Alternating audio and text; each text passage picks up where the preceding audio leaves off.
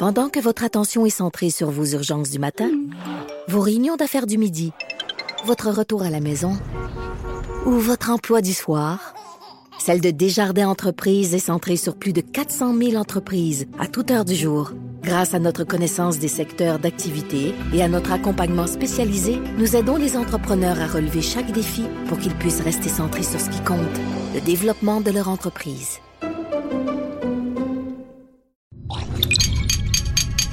Cube Radio.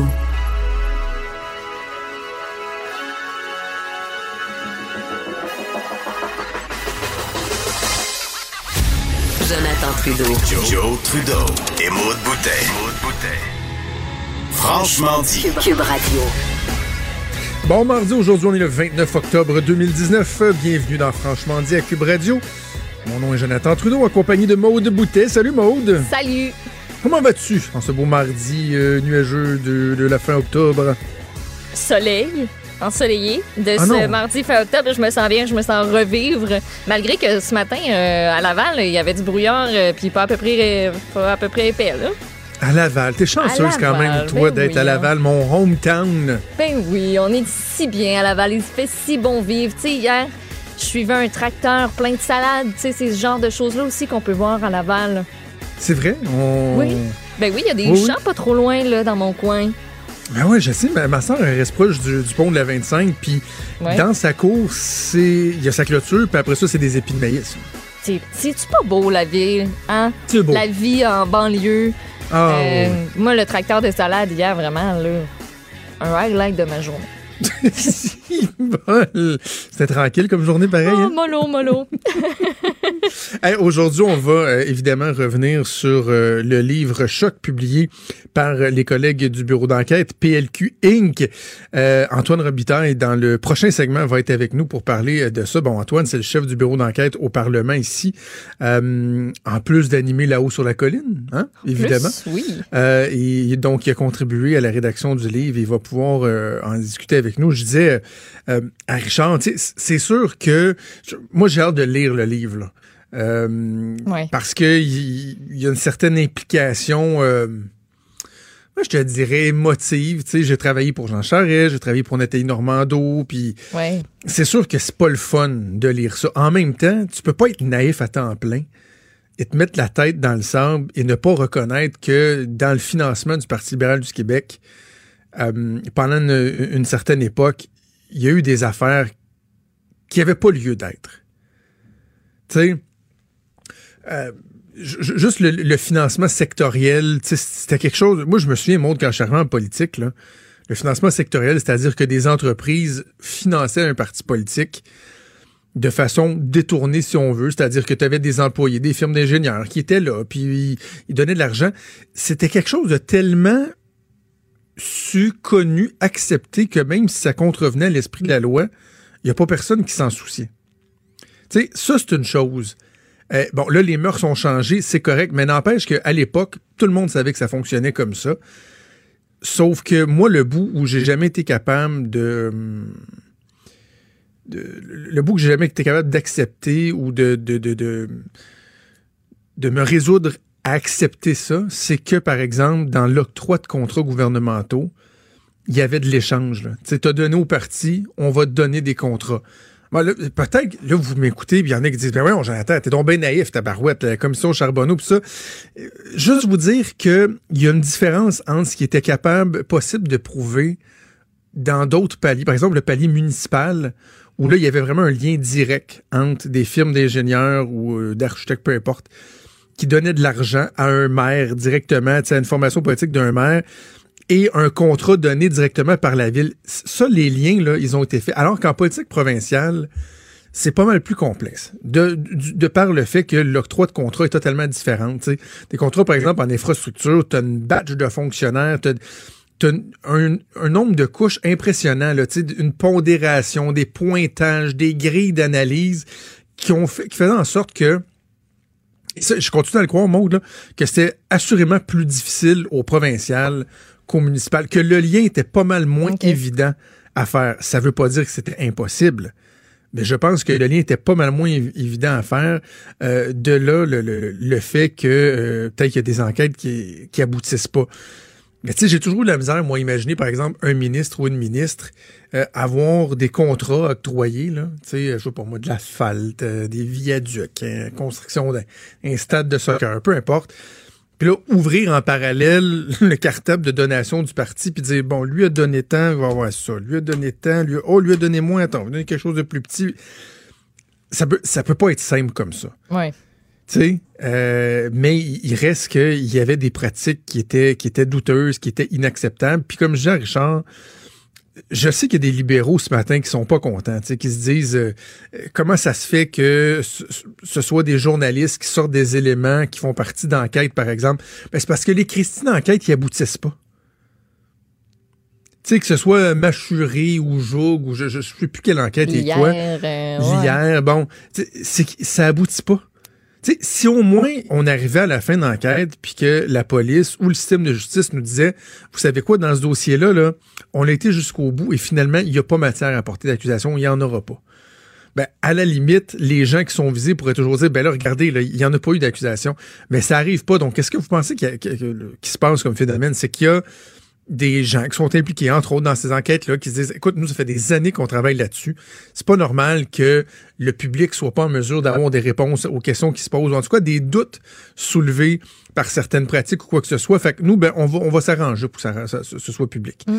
Et là, c'est là que les journalistes d'enquête font leur excellent travail de journalisme d'enquête et euh, arrivent avec, un livre. Donc, euh, évidemment, je serai prudent avant de sauter aux conclusions parce que je n'ai pas lu le livre, mais je comprends que ça rend des gens euh, inconfortables, mal à l'aise, mais en même temps, il y a aussi un droit du public à l'information. Puis, à la pertinence de poser certaines questions. Donc, on aura l'occasion d'y revenir avec Antoine dans le deuxième bloc.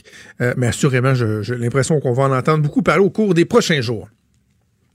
Je disais aussi à l'ami Martineau que je voulais revenir sur le stationnement des hôpitaux, Maud. Ouais. Hey, je me suis pogné solide avec euh, mon collègue Tom Mulcair à la joute hier. Vous aviez pas le, même point de vue, ça, euh, ça fait des flamèches. Oui, ben c'est pas la première fois.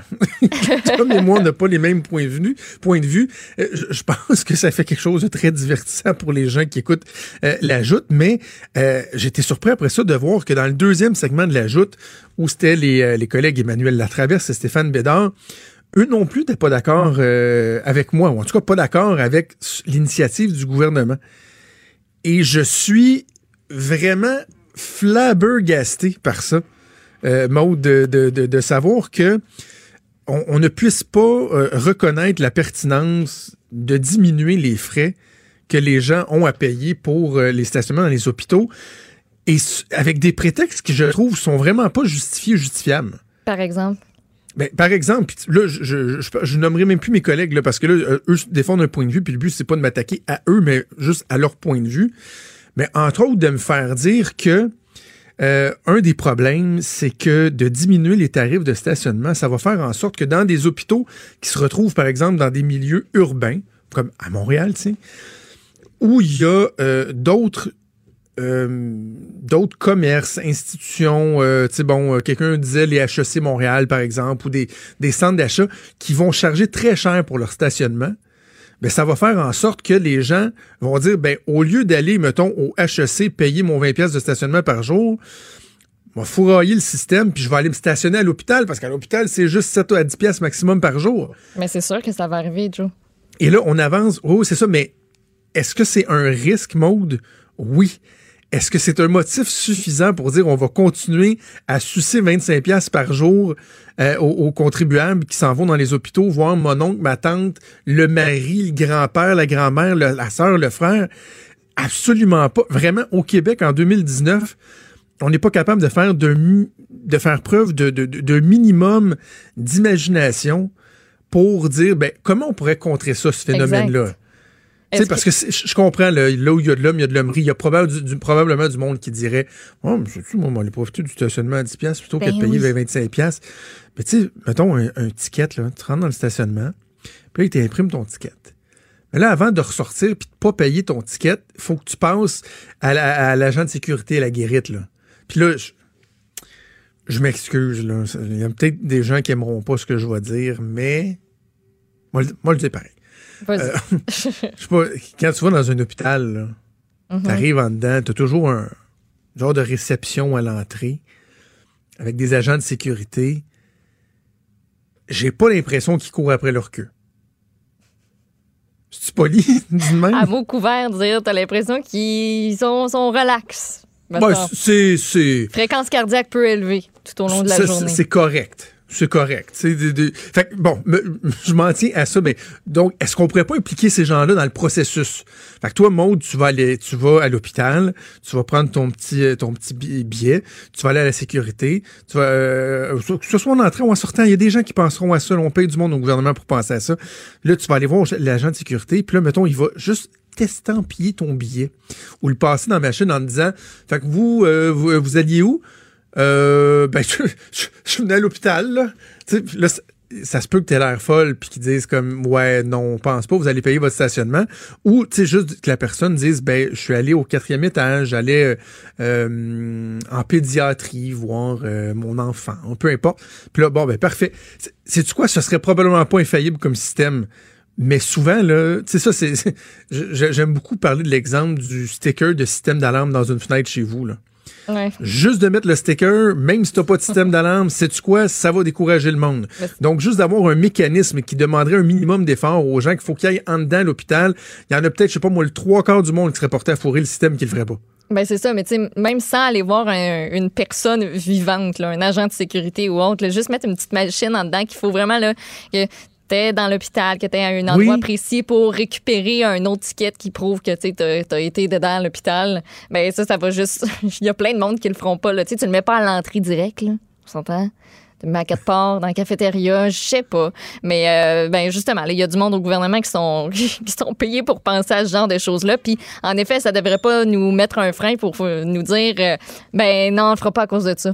Il y a trop de monde qui vont fourrer le système. Tu sais, je pense qu'au final, le bénéfice de toutes les autres personnes qui, par exemple, ont à aller à l'hôpital à quasiment chaque jour pour des traitements, puis qui se ramassent avec des billes de, de plus de Ben oui. 1000, 2000, 3000, 4000 pièces parce que oui, ça arrive. Là. Ça n'a aucune arrive. espèce de bon sens. Ouais. Donc, tu sais, je, je dis juste, euh, euh, faisons attention, là, nous qui, qui commentons l'actualité, qui donnons notre opinion.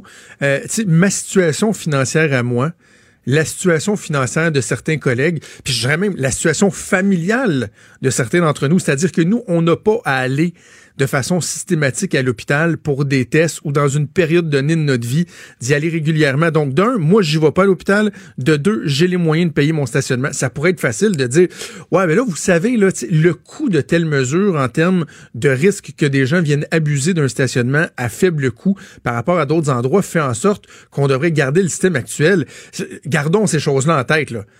Je m'excuse, mais c'est pas parce que j'ai peur qu'un étudiant du HEC vienne se stationner pour faire le cheap dans un hôpital parce que ça va coûter, ça coûterait euh, plus cher de stationner au HEC. C'est pas parce que j'ai peur de ça que je ne prendrai pas en considération le fait qu'une mère de famille monoparentale qui a à payer 300 pièces de stationnement aux deux semaines, mettons, pour aller voir euh, sa mère ou son père ou un de ses enfants qui est malade, qu'elle faut pas s'occuper d'elle. Voyons donc, c'est complètement ridicule. Si c'est juste ça qui nous empêche de procéder, là, Non, ce n'est pas une, euh, excuse valable. Et, et je peux pas croire que on ne réalise pas qu'il y a un poids qui est immense, une charge qui est immense pour ces gens-là et qu'il faut faire quelque chose. Puis en plus, c'est un engagement. tu sais.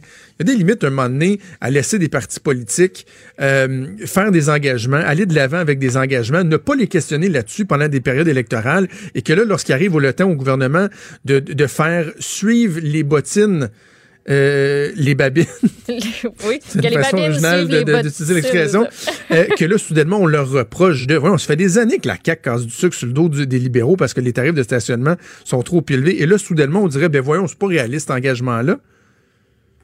Ça serait C'est... Voilà. Euh, bref, mais et, je sais que c'est un élément qu'ils ont en tête. Ceux qui se disaient pourquoi ça a pris du temps. Je parlais à des sources gouvernementales hier qui me disaient ben, effectivement que ça, on doit, on doit le garder en tête. Le fait que ça ne devienne pas un stationnement rabais pour des gens qui vont faire plein d'autres choses que d'aller à l'hôpital. Ben, d'après moi, on est capable. Puis, tu sais, il y a déjà des hôpitaux, si je me trompe pas, qui ont en place euh, des espèces de systèmes où on remet, tu sais, par exemple, là, je parlais de gens qui ont des traitements euh, sur une base régulière, là, qui quasiment à chaque jour, il faut qu'ils se Oui. présentent pour une chimio ou quoi que ce soit d'autre, euh, à qui on remet une espèce de vignette. Puis eux ont des, ont des stationnements qui leur sont réservés. Demandez-moi pas à quel hôpital, là, mais je, je sais que ça existe. Puis tu Oui, t'as oui. des stationnements réservés pour ces gens-là qui tu sais, arrivent, mettent leur vignette, puis crime, ils n'ont pas à payer. Fait qu'au pire, c'est tout ça la solution pour les gens qui, qui vont sur une base régulière, d'uniformiser ça. Je sais pas, mais c'est c'est- il y en a plein des solutions. Là. Parce que moi, j'ai même envie de te dire que même à 10 par jour, là, on parle d'un site à 10 à 10 par jour, quelqu'un qui doit passer un mois à l'hôpital à chaque jour, aller voir quelqu'un qui est malade, là, c'est Ça 280 vient pièces. Mm. Pour bien des gens, là, ça, c'est un problème. Donc, moi, j'irais même plus loin. Non seulement je réduirais les tarifs, oui, le deux heures gratuit, mais j'aurais une espèce de fonctionnement. Là, Là, lorsque vous avez, ça prendrait peut-être une preuve, là. Lorsque vous avez une preuve, là, savez-vous quoi? Non seulement il va y avoir un tarif maximal par jour, mais il va y avoir un tarif maximal par semaine aussi. Ouais. On va vous charger 50 pièces par semaine, là, frais d'administration, puis bon, ou déneiger le stationnement, mais that's ouais. it. Euh, alors voilà, voilà, voilà. là. Soyons, soyons prudents parce que des fois, je, je veux pas qu'on ait l'air déconnecté de la réalité des gens. Il y en a pour qui c'est effectivement très, très, très difficile. Euh, Ben voilà, c'était ma petite montée de lait sur euh, les stationnements. Maude, bouge pas, on va faire une petite pause. Au retour, c'est Antoine Robitaille qui débarque en studio. Il est franc et nuancé. Jonathan Trudeau. La politique lui coule dans les veines. Vous écoutez Franchement dit.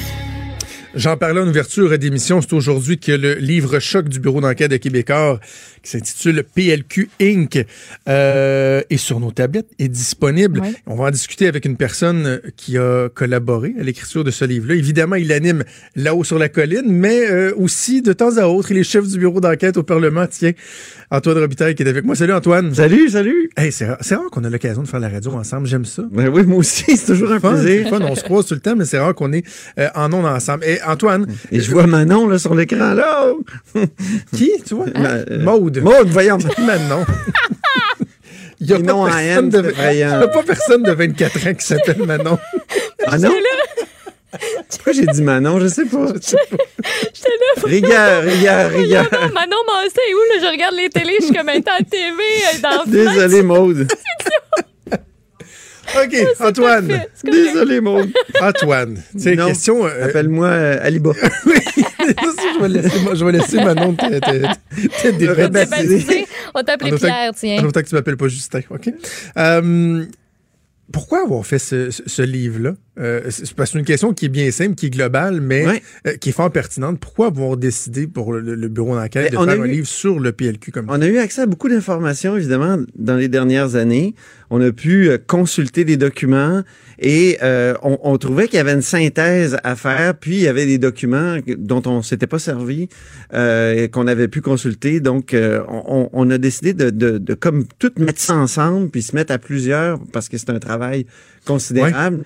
Et euh, c'est rare des, des livres euh, d'enquête euh, au Québec. Hein? Il, y a- il y a- il y en a, il y en a pas assez. Je pense que il y en a beaucoup en Europe. Souvent, d'ailleurs, les, les, les enquêtes en, en Europe, en France notamment, c'est euh, c'est par les livres, c'est moins par les journaux. Ici, nous autres, c'est euh, beaucoup euh, le journal. Mais on avait et, l'avantage d'un livre, c'est que tu peux faire beaucoup de rappels, beaucoup de contexte, beaucoup et même quand tu fais des rappels, des fois, tu peux découvrir des trucs. hein. C'est ce qui nous est arrivé dans dans ce livre-là aussi. Tu, sais, tu penses faire juste un rappel, tu appelles quelqu'un, puis oups, là, tu as une, une nouvelle information. Alors, c'est ça qui... euh, c'est une des raisons pour lesquelles on, a fait le livre. Et évidemment, c'est... C'est quelque chose de troublant, tout ce, tout ce cycle-là qui a commencé avec la création de l'unité de l'unité marteau, puis après ça l'unité euh, anti-collusion, puis après ça l'unité permanente anticorruption. Euh, tout ça, ça, ça, ça, ça a mené à la commission Charbonneau, puis après ça, comme un- il y a comme un sentiment d'inachèvement. Et, Ben, et et- nous, on s'est dit, on, vu qu'on a beaucoup d'informations, puis euh, qu'il y a possibilité comme bureau d'enquête d'aller d'aller en chercher encore plus, on va faire un livre. Et, et c'est- c'est une question importante, ça, d'ailleurs, que je voulais te poser. C'est, c'est pourquoi, euh, pourquoi c'est important que, que, que le bureau d'enquête fasse ce travail-là? Parce que, je parlais avec des sources libérales ce matin, bon, évidemment, elles sont embêtés par ça. Là. Ils peuvent pas se réjouir de, ce livre-là. Là, certains disent, ouais, mais en même temps, euh, est-ce que les médias doivent se substituer à la justice? Ben justement, c'est qu'il y a tellement de réponses euh, qui ne sont pas données, de questions qui demeurent en suspens, en suspens parce qu'il y a des enquêtes qui n'aboutissent pas, Mais oui. qui ne finissent plus de finir. C'est pas des enquêtes qui se terminent dans lesquelles on dit, ben, vous savez quoi, finalement, il n'y aura pas d'accusation de portée dans ce dossier-là. C'est des enquêtes qui ne font que piétiner. Donc, c'est normal qu'à un moment donné, il y ait cette soif-là d'apporter des réponses euh, aux questionnements qu'on peut avoir collectivement. C'est ça, c'est ça. Et c'est des en- en- enquêtes dont, dont on nous a promis qu'elles qu'elles seraient menées à terme. Hein? Robert Lafrenière, euh, moi, je l'ai interviewé en 2017, si je ne m'abuse, et il m'avait dit, on a interviewé 300 personnes, on a interrogé 300 personnes. C'est sûr qu'on va mener ça à terme, c'est certain. Donc, euh, et, là, qu'est-ce qui se passe depuis ce temps-là? Ben rien.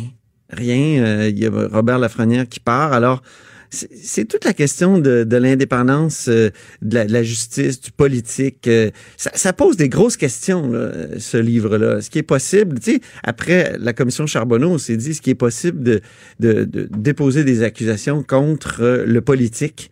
Et il y en a eu très peu, alors que ce qu'on trouve dans, dans notre livre, c'est qu'il y a des choses troublantes. C'est sûr qu'il n'y en a pas eu d'accusation contre Jean Charest, contre Marc Bibot, mais euh, notamment dans, dans le projet Justesse, euh, il y a tout un chapitre sur le, le projet Justesse. C'est une enquête, c'est une des plus vieilles enquêtes de l'UPAC. Et euh, c'est l'enquête sur le scandale de la SIC. Et c'est une enquête là où... euh, Ça, c'est Monique Jérôme Forget, là, qui disait euh, que c'est c'était pas, prestigieux. C'est pas prestigieux. Exactement. et et, et c'est- et c'est vraiment de la malversation de, de, de calibre euh, olympique. Là. C'est, fou là, ce qui, ce qui est, ce qui est reproché. Et, et je me souviens, lorsque les reportages sont sortis sur cette histoire-là, euh, Ouais. Antoine, tout semblait euh, Ficelé. clair comme de l'eau de roche. Ben oui. Tu sais, je, je veux dire, les, les zones d'ombre étaient peu nombreuses là, dans le travail journalistique qui avait été fait et pourtant, plusieurs années plus tard, il n'y a toujours aucune accusation de portée dans ce dossier-là. Il faut aller voir le chapitre 7 là-dessus. euh, Ah oui? Non, il n'y a aucune, euh, aucune accusation, effectivement. Mais les, les principaux protagonistes, Franco Fava, Charles Rondeau, puis euh, William Bartlett, s'attendaient à être arrêtés. Ah oui? Il y a des enregistrements qui le disent. Là. Hein, alors, c'est... C'est spectaculaire, c'est troublant. On se dit pourquoi ça n'a pas abouti? Est-ce que c'est la proximité du pouvoir? Est-ce que on peut poser aussi la question Est-ce que les policiers euh, peuvent faire leur travail en matière de corruption aujourd'hui avec toutes les obligations juridiques qu'ils ont aussi? Ça, c'est une autre question intéressante. Est-ce que le livre se penche sur ça? Sur, Ben, par nous- exemple, essayer d'expliquer nous, pourquoi suit l'UPAC n'est pas capable d'aboutir. là? Nous, on suit les enquêteurs. On a des enquêteurs qui disent, euh, tu sais, à un moment donné, qui sont en furie parce qu'il n'y a pas de dépôt d'accusation. Le DPCP est pas là, est aux abonnés absents. Euh, tu sais, il y, a ça, là. Et, euh, et- et pourtant, pourtant, souvent, les, les policiers, euh, ils ont, ils ont en masse de matériel. Alors, il y a des questions qui, qui se posent. Mais, mais de Est-ce quel que- ordre, Est-ce que c'est possible? Tu sais, quand tu vois tous les procès tomber, là, tu sais, contre euh, Zampino, puis euh, tout ça, euh, est-ce que c'est possible aussi? Est-ce que c'est rendu impossible d'accuser en ces matières-là? Est-ce que c'est trop complexe aussi? C'est compliqué, la fraude, là. Mais non, mais c'est ça. OK. Essayons d'apporter un éclairage. Là. Quand on essaie de comprendre pourquoi ces enquêtes-là aboutissent pas, est-ce que, bon, une lourdeur administrative, difficulté de, de monter les dossiers, euh, trop de contraintes, etc., est-ce que ça peut être ça? Est-ce qu'on parle, est-ce qu'on doit parler d'incompétence? Une deuxième piste. Mais la troisième piste, qui est la, la plus grave, celle de l'ingérence politique dans le processus judiciaire. Quand on évoque ça, certains vont parler de conspiration, de conspirationnisme. Est-ce qu'il y a des éléments, est-ce que c'était abordé dans le livre, est-ce qu'il y a des éléments qui pourraient tendre à démontrer que euh, on a raison de, craindre qu'il puisse y avoir de politique dans notre processus légal, judiciaire, policier? Ben, il n'y a pas de, de, de, document clair où on dit là, il y a eu ingérence. Mais tu sais, il y a des choses troublantes comme l'annulation d'une d'une filature, par Ouais. exemple, sur Eddie Brandonnet. Là, il y a des policiers qui se disent est-ce qu'il y a eu intervention politique indirecte Hein? Il y a pas, il y a- moi, euh, on lit ça dans le livre. Là. Il y a un policier qui se pose la question. Et évidemment, et, toutes ces enquêtes-là sont, sont, sont enlisées. Alors, euh, est-ce que c'est des gens qui euh, veulent ne pas euh, déplaire à leur, à leur euh, supérieur politique, aux élus? Mm. C'est la question qu'on peut se poser aussi. Parce que c'est c'est c'est pas rien ce qui est reproché là. là. C'est c'est du trafic d'influence au fond, c'est à, à large échelle. Tu sais, euh. Une des enquêtes qui a, qui a beaucoup fait jaser au cours des dernières années, c'est l'enquête Mach- Machuré. Et ce matin, dans le journal, on, on- on- on se penche sur un aspect du livre qui touche notamment à cette enquête-là. Et c'est la fameuse notion du pont d'or Ouais. que Jean Charest aurait reçu pour passer des conservateurs au Parti libéral du Québec. Euh, il fut une époque où ça... ça ça ressemblait presque à un mythe, mais là, il y a des éléments d'information, il y a des témoignages qui tendent à démontrer que Mais encore là, c'est ce difficile ce parce qu'il y soit a des changements de version. hein. Ronald Poupard, par exemple, qui était chef de cabinet de, de Jean Charest, euh, lui, il dit, j'ai appris euh, par euh, quelqu'un du parti, et ça, il dit ça aux policiers. Il dit ça aux policiers pendant l'enquête mâchurée que effectivement, il, euh, Jean Charest recevait une partie de, son hypothèque qui, donc qui était remboursée euh, par le parti. Lui, euh, Poupard a dit aux policiers, j'étais- je trouvais que c'était douteux sur le plan éthique, qu'il fallait procéder autrement. Et bon, par la suite, quand on l'a contacté là, euh, plus récemment, M. Poupard dit ah, c'est pas exactement ça que j'ai dit, mais tu sais, quand on, on a pu consulter le dossier, c'est ça qu'il avait dit aux policiers. là. Donc, euh, c'est ça, c'est- ça, c'est pas rien. Ça, ça fait partie de, de- de la théorie du pont d'or. Parce que faut se rappeler aussi que ça, c'est lié au débat sur l'unité canadienne. Ça, c'est bien intéressant. Que- quel est le contexte? Puis le- les premiers chapitres le rappellent bien. Quel est le contexte? Hein? On, on- Lucien Bouchard avait pris euh, la tête du Parti québécois. Euh, Monsieur Parizeau était parti après le référendum de euh, 95. Il y avait le plan A, donc euh, et convaincre euh, les Québécois de rester au Canada. Le- il y avait le plan B, euh, les contraindre de rester au Canada. Et il y avait le plan C. Le plan C, quel était-il? Et c'est le titre d'un de, de nos chapitres OK? c'est le plan Charret. Amener Jean Charret au plus sacrant pour remplacer Daniel Johnson. Parce qu'il avait performé pendant le était- référendum. Il avait été excellent pendant le référendum et euh, qu'on l'imaginait à la tête de l'État québécois faire face à Lucien Bouchard beaucoup mieux que Daniel Johnson. Et, euh, et, et- et c'est ça, on- on- comment le convaincre, lui qui était qui était en train de rebâtir le Parti conservateur. Souvenons-nous qu'en Ouais. 93, il reste que deux députés sur Ah oui, je sais pas lui et combien. Wing. Oui, c'est ça. De- à- à- aux élections de, de, de 93, il, il réussit à aller en chercher 18 euh, aux élections suivantes. Puis là, il est en train de rebâtir le parti. Puis son rêve, c'est de devenir premier ministre du Canada. Comment le convaincre de lâcher ça, puis de devenir donc euh, euh, le chef du Parti libéral? Est-ce que et là et là, et là la, la, la, la- la théorie c'est c'est que on lui a offert un pont d'or. C'est ça la théorie du pont d'or au fond. En- Donc en- c'est lié, c'est c'est intéressant, c'est lié au débat sur l'unité canadienne. un pont d'or, là, à partir de quel moment ça devient problématique? Parce que de donner, mettons, une somme d'argent à quelqu'un pour le convaincre de passer euh, d'un camp à un autre, que ce soit dans des entreprises. Certains vont appeler ça, mettons, des bonnets à la signature ou quoi que ce soit. Il y a une notion qui existe, qui n'est pas nécessairement illégale, mais à partir de quel moment, en politique, ça peut devenir quelque chose qui est, sans que ce soit, mettons, illégal, à tout le moins immoral ou très questionnable? Mais il y a des gens qui racontent aux policiers que il y, a, il y a une rumeur très forte qui circule, qu'il y a un fonds qui a été créé pour, pour Jean Jarret. Donc, ça, on l'évoque. euh, C'est évoqué dans les interrogatoires. Et, et, et donc, euh, si ça, ça a été fait, évidemment, c'est problématique. C'est une forme d'a- d'achat, là. C'est... euh, c'est ça. Donc, moi, ça, ça, je trouverais ça problématique, OK. effectivement.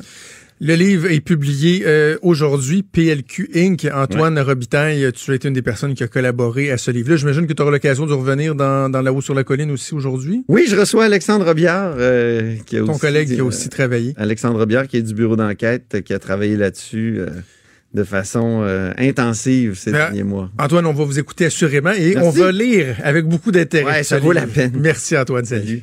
Je- on parle carrément de d'autres choses, on s'en va carrément ailleurs. Je vous parle des distractions au volant. Je sais pas si tu as vu l'article de Radio-Canada, Maude. Ouais. Et les distractions au volant, finalement, on parle de quoi? On parle du cellulaire au volant. là. Euh, c'est un phénomène de plus en plus documenté. Les effets concrètement que ça a. En fait, ce que Radio-Canada nous, nous apprend, entre autres, c'est que pour la première fois, en 2017, les distractions au volant ont dépassé euh, l'alcool et la drogue au volant comme cause principale de collisions mortelles. C'est fou, hein? C'est assez incroyable. C'est dire qu'il y a vraiment euh, une problématique, même si on a beau euh, augmenter les amendes et, tout ça, il y a une problématique qui est bien, bien, bien réelle. Et là, l'impact, c'est que les assurances vont nous coûter de plus en plus cher. En fait, c'est déjà arrivé. Pas juste votre prime d'assurance si vous vous faites pogner. Euh, avec votre cellulaire au volant. Non, de façon générale, les primes d'assurance vont augmenter, vont grimper en flèche. En fait, certains même parlent euh, d'une crise potentielle de l'assurance. J'ai eu l'occasion un peu plus tôt, avant l'émission, de m'entretenir avec Louis Cyr, celui que l'on appelle l'homme fort de l'assurance, pour essayer de euh, jeter un éclairage donc sur ce phénomène-là. Je vous présente dès maintenant donc l'entrevue avec Louis Cyr.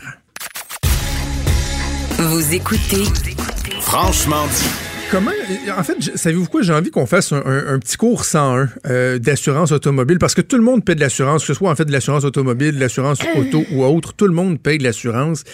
Si on avait à, résumer, là, à revenir à la base sur comment ça fonctionne une compagnie d'assurance, quel est le principe et en quoi le phénomène actuellement vient, euh, vient changer la donne? Ben, euh, regardons la particularité du Québec. Quand on assure une voiture au Québec, on assure finalement les dommages qu'on cause aux véhicules. Alors qu'on a une société d'État, qui est la Société de l'assurance automobile du Québec, qui, elle, paye les dommages corporels, les blessures, les vies, les invalidités. Oui.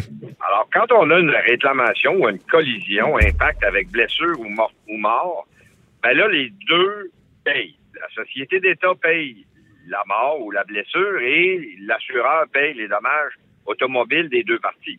Donc, à partir de là, on a deux phénomènes. La croissance fait plus de dommages de véhicules et la gravité cause des blessures qui donnent des dépenses à la société d'État. Quand on cumule les deux, on est encore une des provinces au Canada où est-ce que ça coûte le moins cher assurer une voiture. Ah oui. Alors, oui, dans son ensemble, lorsqu'on a un régime de poursuite permis, on exclut le no-fault. Dans les autres provinces, il n'y a pas ça.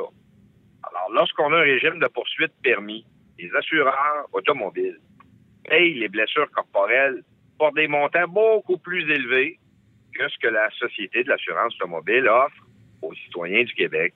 Et ça, ça se traduit directement dans des primes d'assurance. Les autres provinces, c'est beaucoup plus dispendieux. Donc, premier phénomène, oui, la société ainsi que les assureurs payent plus de dommages. Maintenant, on est encore en bas des autres provinces. Bonne nouvelle. Deuxième phénomène, par contre, c'est les petites réclamations avaient une moyenne au niveau des montants versés et celle-là a doublé, triplé. Alors. Vous voulez dire la valeur de ces réclamations-là? Oui, dans les petites réclamations. Une grosse réclamation, ça n'a pas changé. C'est la perte totale avec un décès. Bon, euh, ça a l'air un peu macabre d'expliquer ça comme ça, mais c'est ça. Ensuite de ça, les petites réclamations sans blessure, ben, celles-là ont doublé, triplé pour les assureurs à cause des phénomènes que un petit accident dans un centre d'achat qui brise une caméra de recul, on n'est plus dans le 3-400, on est dans le 2-3000. Parce, parce qu'avant, il n'y avait pas autant de technologie, M. Cyr. Là. avant, on reculait dans un poteau, euh, ça faisait juste une petite bosse, on allait le faire débosser, puis même à la limite, on ne le réclamait pas. Mais maintenant, avec euh, l'omniprésence de la technologie, des, des, petites réclamations, ça existe pratiquement plus. Et voilà. Donc là, les assureurs augmentent les primes automobiles aussi pour cette raison-là. Donc, c'est pas qu'un seul phénomène, c'est deux phénomènes. Suite de ça, il ne faut pas oublier que si on le regarde dans le temps, bon, ben, le temps, quand on a l'assurance automobile, seulement, c'était la ligne payante. La, part de marché payante des assureurs, dans les dix dernières années, c'était l'assurance automobile. Ah oui? L'assurance habitation s'est détériorée bien avant l'assurance automobile à cause des dégâts d'eau qui se sont multipliés. Maintenant, l'assurance automobile tenait les assureurs en concurrence parce qu'il y avait de l'argent en assurance automobile. Les assureurs faisaient des profits qui sont disparus depuis deux ans. Alors, quand tu n'as plus de ligne d'affaires rentable, ce qui est le cas des assureurs en ce moment, on sortira pas la boîte de Kleenex, mais c'est un phénomène quand même. c'est, ben, à ce moment-là, l'obligation pour un assureur de redresser sa rentabilité. Il ne peut pas se fier sur une autre ligne d'affaires. Alors, le phénomène de l'assurance qui augmente cette année en assurance automobile, c'est aussi ça. C'est que la ligne payante est rendue non payante à cause de l'augmentation des coûts des petites réclamations. Et on ne peut pas se retrouver euh, rentable avec une autre ligne d'affaires. Donc, on est pris avec euh, l'augmentation des primes pour rentabiliser les lignes d'affaires. Est-ce qu'il y a seulement dans le, milieu de l'automobile qu'on euh, qu'on va voir des augmentations comme celle-là? Parce que là, vous dites, bon, dans le secteur de, l'habitation, déjà, on avait l'impression que c'était plus euh, aussi rentable euh, en raison de, la multiplication des cas d'inondation. Est-ce que là aussi, de façon globale, et non pas uniquement les propriétaires qui sont plus à risque de par, je ne sais pas moi, leur situation géographique ou autre, est-ce que tous les propriétaires, l'ensemble des propriétaires pourraient voir des, des augmentations survenir? Oui. Là, en fond, ce qu'il faut comprendre, c'est qu'il y a plusieurs phénomènes en même temps, en plus, au niveau du marché global de l'assurance. Le marché global de l'assurance fait de l'argent de deux façons. Il charge plus de primes qu'il paye de sinistres, première façon. Deuxième façon, en attendant le sinistre, l'assureur place l'argent de la prime, puis fait de l'argent avec son placement. Oui. Donc, l'industrie de l'assurance en ce moment fait pas d'argent entre la prime perçue et les sinistres payés. Puis le marché de la rentabilité au niveau boursier, les assureurs peuvent pas acheter des actions spéculatives. Ils sont dans les débentures, euh, petite économie 101, mais bon, euh, dans des marchés spécialisés, obligataires, sans risque au niveau du capital. Donc, à partir de là, il y a le phénomène de l'assurance habitation qui augmente à cause de la non-rentabilité. Elle, c'est les dégâts d'eau qui sont problème. Mm-hmm. Ensuite de ça, au niveau commercial, il y a même des entreprises cette année où est-ce que des assureurs se départissent complètement des lignes d'affaires. Donc, il y a beaucoup de commerces cette année qui ont des gros, gros casse-têtes d'assurance. Et finalement, au niveau mondial, euh, ce qui se produit, c'est que les grands marchés comme Lloyd's à Londres sont en train de rétrécir l'offre de façon assez phénoménale. Quand on parle de 10% dans l'industrie, l'assurance qui est une industrie à maturité. Donc, euh, il n'y a pas beaucoup de changements d'une année à l'autre dans la demande d'assurance. Ben, quand tu enlèves 10% de la capacité, là, tu viens de faire tout un phénomène au niveau de l'équilibre du marché. Donc, la demande étant trop forte, les assureurs reçoivent en ce moment des demandes de soumission de toutes parts parce que personne magasine pas quand il reçoit 20-25% d'augmentation. Ben oui. Et ça, en ce moment, c'est presque la norme dans toutes les polices d'assurance en 2020. C'est entre 15 et 25% même pour les excellents dossiers. En assurance des entreprises, il y a du 100 et du 200% dans certaines industries. Mais c'est énorme. C'est énorme. C'est ce qu'on appelle une crise dans l'assurance. Vous êtes dans les premiers à vous intéresser à ce phénomène-là. Hein? pas très sexy, l'industrie de l'assurance.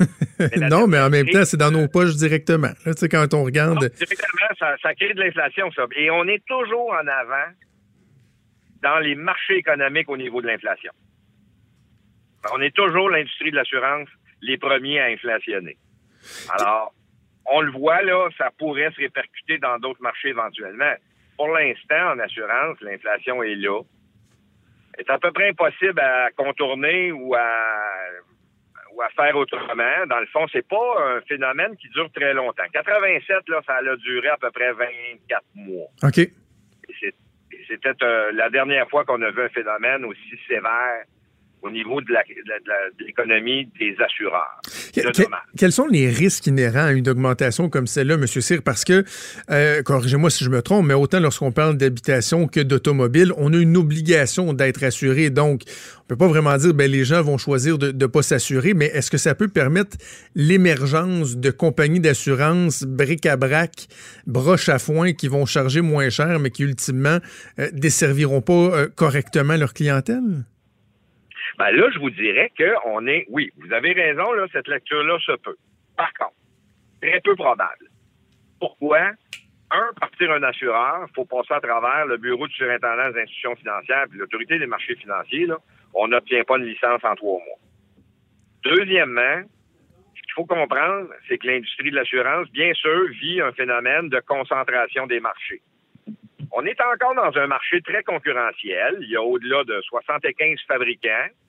En assurance automobile habitation au Québec, disons qu'il en reste euh, une bonne quinzaine si on inclut les assureurs à courtage et les assureurs directs. Mais on, on a déjà connu une époque, euh, les années 90, où il y en avait 40. Alors, bien sûr, le marché s'est rapetissé. Les plus gros, les jardins intacts, à eux deux, au Québec, contrôlent en haut de 30% des parts de marché. Donc, quand les gros bougent de façon très solide et que les petits sont pas plus rentables, ben là, il n'y a pas le phénomène comme vous dites. Il n'y a pas la concurrence. Euh, donc, ça serait très peu probable. Par contre, ce qu'il faut comprendre, c'est que oui, il y aura un peu de changement de mentalité. Je vous en explique deux, trois, puis le consommateur peut passer en ce moment par cette voie-là pour éviter une partie de l'augmentation. Ce qu'il faut voir, c'est qu'on a en ce moment des franchises dans les contrats d'assurance qui datent des années 70. On avait 200 dollars de, de, franchise en 68, en 72 dans nos polices d'assurance maison. Oui. Puis là, on est à 500 quand l'inflation devrait être à 2000. Par contre, on a le phénomène d'endettement de la population. Est-ce qu'on peut se permettre 2000 de franchise? Si on a trois sinistres dans l'année, ça prend 6000 dans le compte de banque. Là, si on ne paie pas nos cartes de crédit, on n'a pas 6000 dans le compte de banque. Ouais. Alors, ces deux phénomènes-là fait que la franchise pour bien des, des, des, ménages va devenir une excellente façon de contrôler l'augmentation des primes. Parce qu'on peut aller chercher des rabais en prenant des franchises plus élevées. L'assureur élimine la fréquence des petits sinistres à ce moment-là. Oui. Fait que oui, on voit des comportements. Beaucoup d'entreprises sont en ce moment de passer par là. Les consommateurs, bien sûr, peuvent pas prendre d'aussi grands risques. Là, on peut pas parler de 15-20 000 de franchise pour un particulier. Mais pour une entreprise, là, on le voit, là. Des 2 000 se transformant en 20 000, là, on le voit cette année. Donc, il y a, bien sûr, des phénomènes qui vont contrebalancer ça, mais la seule chose qui va vraiment contrebalancer ça, c'est un ajustement de la prime par rapport aux nouveaux risques qui sont présents, tout simplement. Puis euh, on n'avait pas des inondations à fréquence dans le passé. On n'avait pas euh, euh, des, des, des, des, tours d'habitation de 100, 200 unités de logement dans le centre-ville, où est-ce que euh, si on compare ça à une tour à bureau, là, il y a deux toilettes par étage, là, mais dans un, une tour à condo, là, il y a, il y a 40 lavabos, 20 toilettes, il y a, il y a des dégâts d'eau, c'est Ben sûr, oui. sûr, sûr. Tous ces phénomènes-là doivent être tarifés parce que dans une copropriété, qui va payer? Encore plus compliqué qu'avant. Donc, on a des phénomènes où est-ce que, bon, y a-tu quelqu'un qui est responsable? Oui, on le poursuit-tu, c'est notre voisin. Il fait des chicanes de corridor, mais bon, on le fait pareil, OK. Et bien sûr, ces fréquences-là, seule la franchise vient corriger la rentabilité au niveau des assureurs. Bien sûr, la prévention. On est en train de voir des systèmes émerger au niveau des habitations, des copropriétés, là, des valves automatiques mécaniques électriques qui font une détection d'eau et qui ferment la valve d'entrée d'eau des maisons. Oui. Ça, c'est phénoménal. Il y a un peu de frais là, reliés à ça. Mais pour le consommateur, c'est un coût une fois dans sa vie. Pour l'assureur, c'est terminer les petits dégâts d'eau. Donc, euh, c'est quand même des choses qui vont se changer. Oui, la prime d'assurance va redevenir concurrentielle. 2020, 2021 vont faire très mal au niveau des portefeuilles, des automobiles, des habitations et des commerces. Ben, au moins, les gens euh, auront leur juste. Auront leur juste. Vous l'avez dit, c'est pas toujours sexy de parler euh, d'assurance, mais en même temps, euh, comme on le mentionnait, ça touche directement le portefeuille, puis c'est des montants qui sont considérables lorsqu'on pense à l'automobile, on ajoute l'habitation, puis bon, d'autres éléments. Donc, c'est important de, donner leur juste aux gens qui nous écoutent. Louis Cyr, merci de nous avoir parlé aujourd'hui. Pendant que votre attention est centrée sur cette voix qui vous parle ici, ou encore là, tout près ici, très loin là-bas,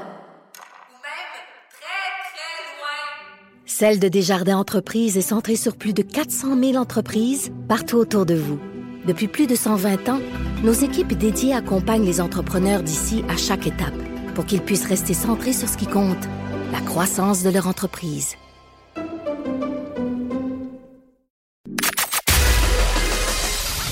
Des débats, des commentaires, des opinions.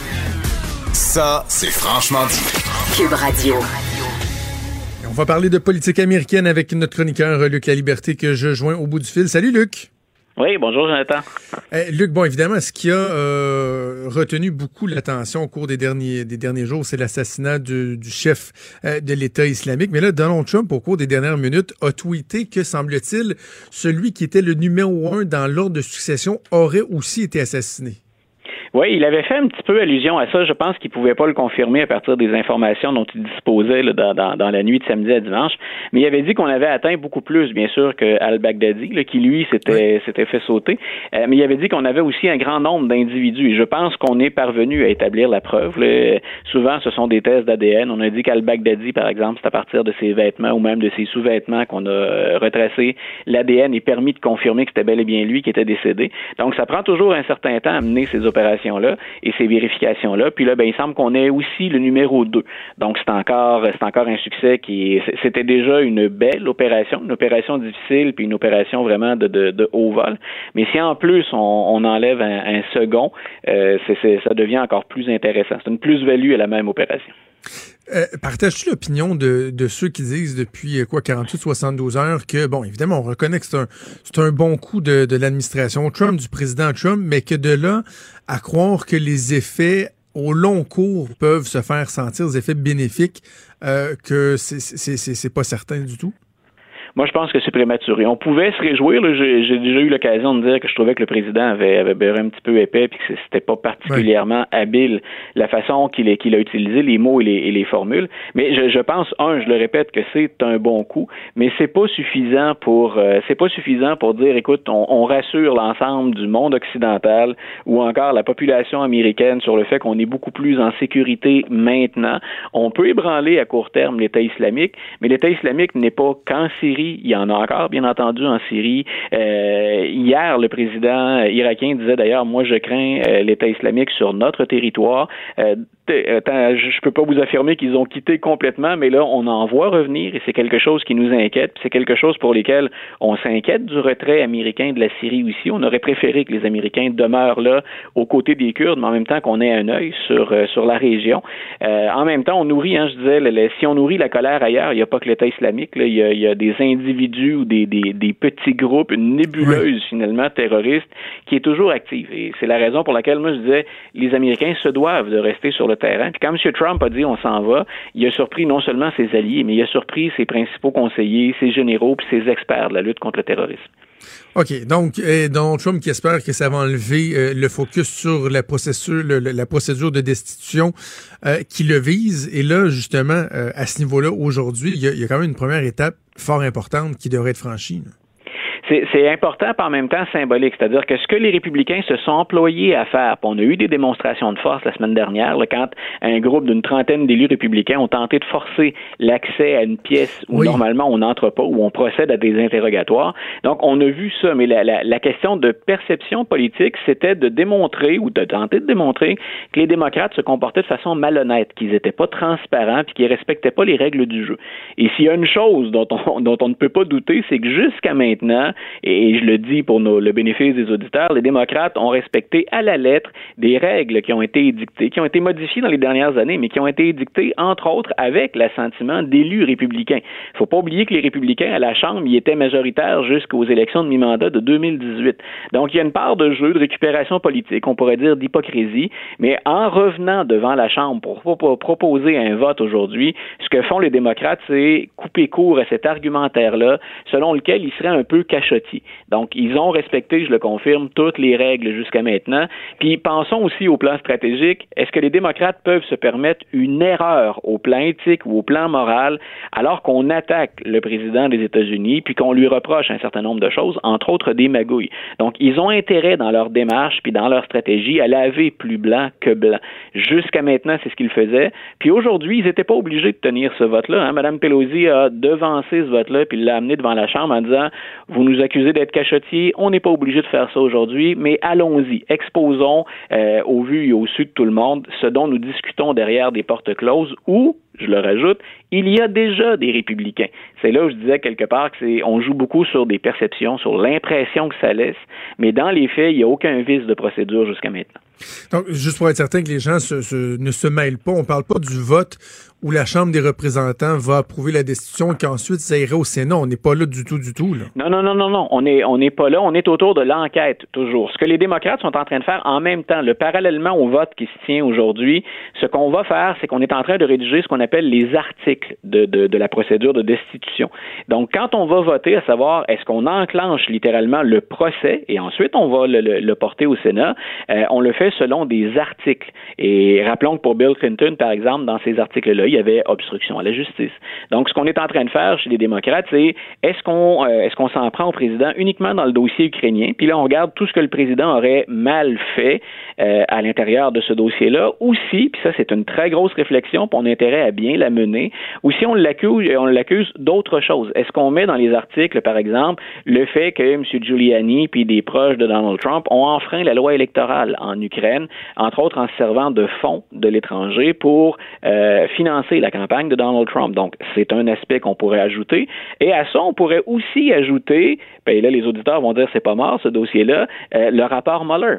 Robert Mueller avait dit, quand il a remis son rapport, moi, je m'en remets aux règles du ministère de la Justice, je ne peux pas accuser le président d'obstruction à la justice. Mais il avait pris la peine de préciser, il y a dix éléments dans mon dossier qui montrent que le président pourrait avoir fait de l'obstruction à la justice.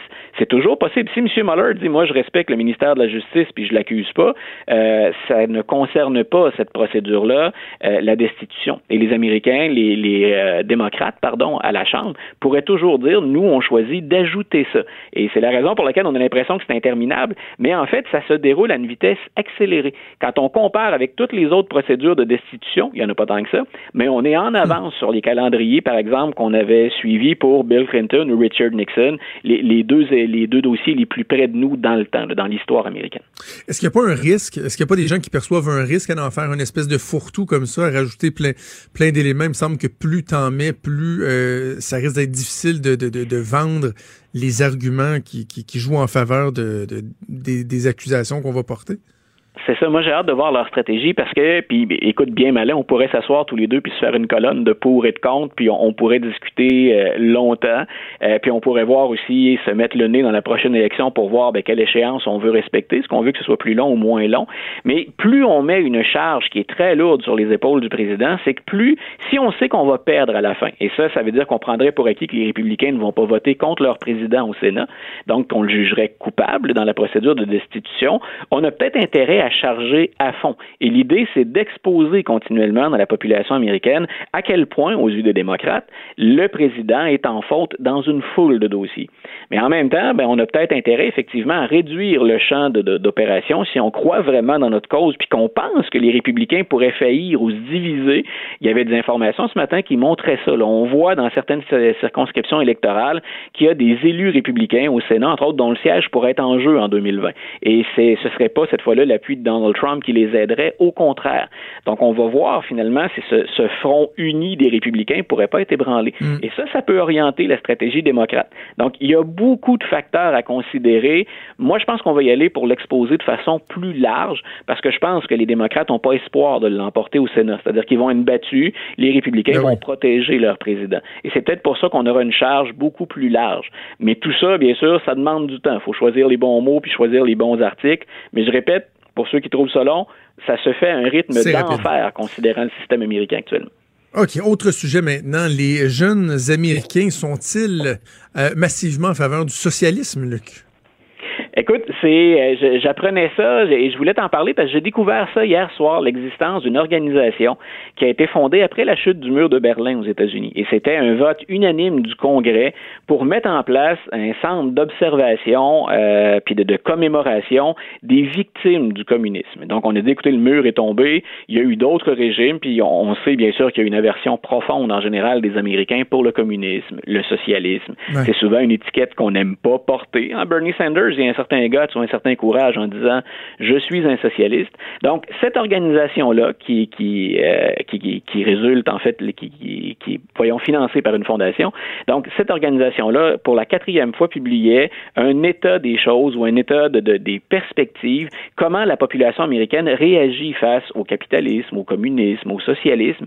Et la donnée qui m'a intéressé, il y a beaucoup de choses dans ce dans ce dossier-là. Le capitalisme s'est encore vu comme le meilleur régime, mais son, son taux d'approbation d'assentiment est, nettement à la baisse. Puis ensuite, ben, on regarde selon les générations. Et on regarde ce qu'on appelle la génération silencieuse, mon père, par exemple, ou la génération qui précède la mienne. Euh, on va regarder les X, ma génération, on va regarder les baby boomers, euh, puis on regarde les jeunes. Et, et ça varie beaucoup selon l'âge. Et ce qu'on dit, c'est que les deux dernières générations, les X et les Y, ben déjà, il y a un sentiment assez important de frustration à l'égard des institutions, à l'égard des injustices du système. Et chez les jeunes, ceux qu'on appelle les Y ou les milléniaux, on en serait à 70% de ces jeunes-là qui seraient prêts à voter pour un candidat socialiste, c'est-à-dire qui veulent une réforme en profondeur des États-Unis. Ce qu'on définit pas dans l'étude, et ça, ce serait intéressant, c'est le bout finalement qui manque pour en tirer un maximum Jusque de, où on est prêt à aller. Ben, c'est ça. Qu'est-ce qu'on a, par exemple, aux yeux de beaucoup d'Américains, puis de jeunes Américains, ceux, par exemple, qui euh, auraient été tentés ou qui ont voté pour Bernie Sanders en 2016, puis qui s'apprêtent peut-être à le refaire, euh, le socialisme, c'est nous. Le Canada et le Québec s'est perçu ou se sont perçus comme des régimes socialistes, ne serait-ce qu'en raison de notre système de santé, euh, ne serait-ce qu'en raison du financement ou de l'aide qu'on peut accorder de la part de l'État aux gens qui poursuivent des études universitaires. On parle des coûts d'accès à l'université. Donc, nous sommes considérés comme socialistes. Et puis, à certains égards, dépendamment de la définition, je pense qu'on peut dire ça. Donc, est-ce que c'est socialiste euh, révolutionnaire? Est-ce que c'est des... On, on, est loin du communisme, le communisme qu'on, auquel mmh. se sont attaqués les Américains après la Deuxième Guerre mondiale, puis ce qui a animé tout, les, les, tout l'épisode qu'on a appelé euh, celui de la guerre froide. Mais c'est quand même intéressant parce que juste l'étiquette de socialisme, c'est quelque chose auquel on voulait pas être associé. Par exemple, tu regardes deux candidats chez les démocrates, Bernie Sanders dit je suis un socialiste, je suis très à gauche, et Elizabeth Warren, elle non, je crois, et pourtant elle est très progressiste, mais elle ne veut pas de l'étiquette de socialiste. Ce qu'elle dit, c'est qu'elle est une capitaliste et qu'elle veut revoir finalement la façon de fonctionner. Tu me diras qu'on joue sur les mots, mais l'étude montre que chez les jeunes, en tout cas, cette espèce de, de, de hantise-là euh, reliée à l'utilisation du terme socialiste, ben, chez les jeunes, ça ne prend plus. Mais il y en a qui l'assument bien. Là. Tu, sais, tu parles de Bernie Sanders ou Alexandria ouais. Ocasio-Cortez. Elle, elle est, elle est fière de se définir comme État voilà. socialiste. Puis justement, elle, elle représente peut-être cette, cette frange-là plus jeune qui adhère à, à, à ces concepts-là, même si on, euh, comme tu dis, reste à définir jusqu'où on est prêt à aller. Là, mais voilà. c'est quand même, elle se définit comme ça, elle. Oui, puis moi, ce que je trouvais aussi intéressant ce matin, c'est le lien, ça, ça, ça, ça, solutionne pas, ça répond pas à toutes nos questions. Mais ce que je trouvais intéressant, c'est jusqu'où ces socialistes-là ou ces progressistes-là, ils sont présents dans les États pivots. Tu sais, à la dernière élection, j'étais de ceux qui disaient, euh, même si je trouve pas que Mme Clinton est une bonne candidate, je pensais que c'était la meilleure candidate pour l'emporter dans les États pivots, le Michigan, le Wisconsin, la Pennsylvanie, par exemple. Et, et Bernie Sanders a dit non, moi, je peux battre Donald Trump parce qu'il y a des progressistes que je peux faire sortir au Wisconsin et au Michigan. Et la même question revient sur le tapis en 2020. C'est-à-dire que beaucoup de gens, puis je, fais partie de, des analystes qui pensent qu'on devrait aller vers euh, Joe Biden, malgré ses faiblesses, ou encore vers Pete Buttigieg ou Kamala Harris, parce que ce sont des gens qui peuvent faire campagne plus au centre et être crédibles. Et on fait pas peur, entre guillemets, aux électeurs des États pivots. Euh, mais la même question se pose. À la lumière des chiffres que je lisais ce matin, est-ce qu'un gars comme Bernie Sanders ou est-ce qu'une candidate comme Mme Warren parviendrait à remporter des États pivots, mmh. même en étant progressiste, puis en faisant sortir le vote de ces jeunes-là?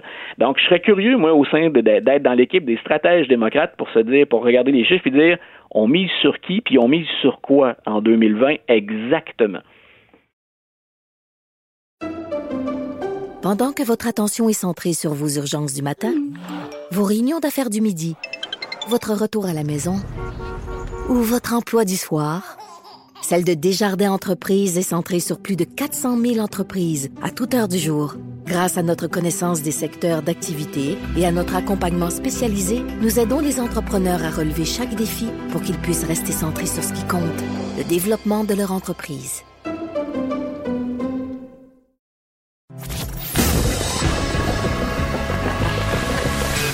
Franchement dit.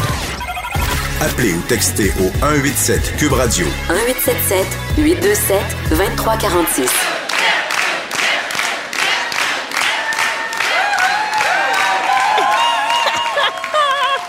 On est Hein? heureux d'être content d'être là derrière Ah non, mais écoute Madame ça. Bourdon. Hey, c'était la folie furieuse pour accueillir Gertrude Bourdon. Oh, c'est drôle. Ça se passait il y a euh, quelques secondes euh, à peine, donc conférence de presse qui vient de débuter.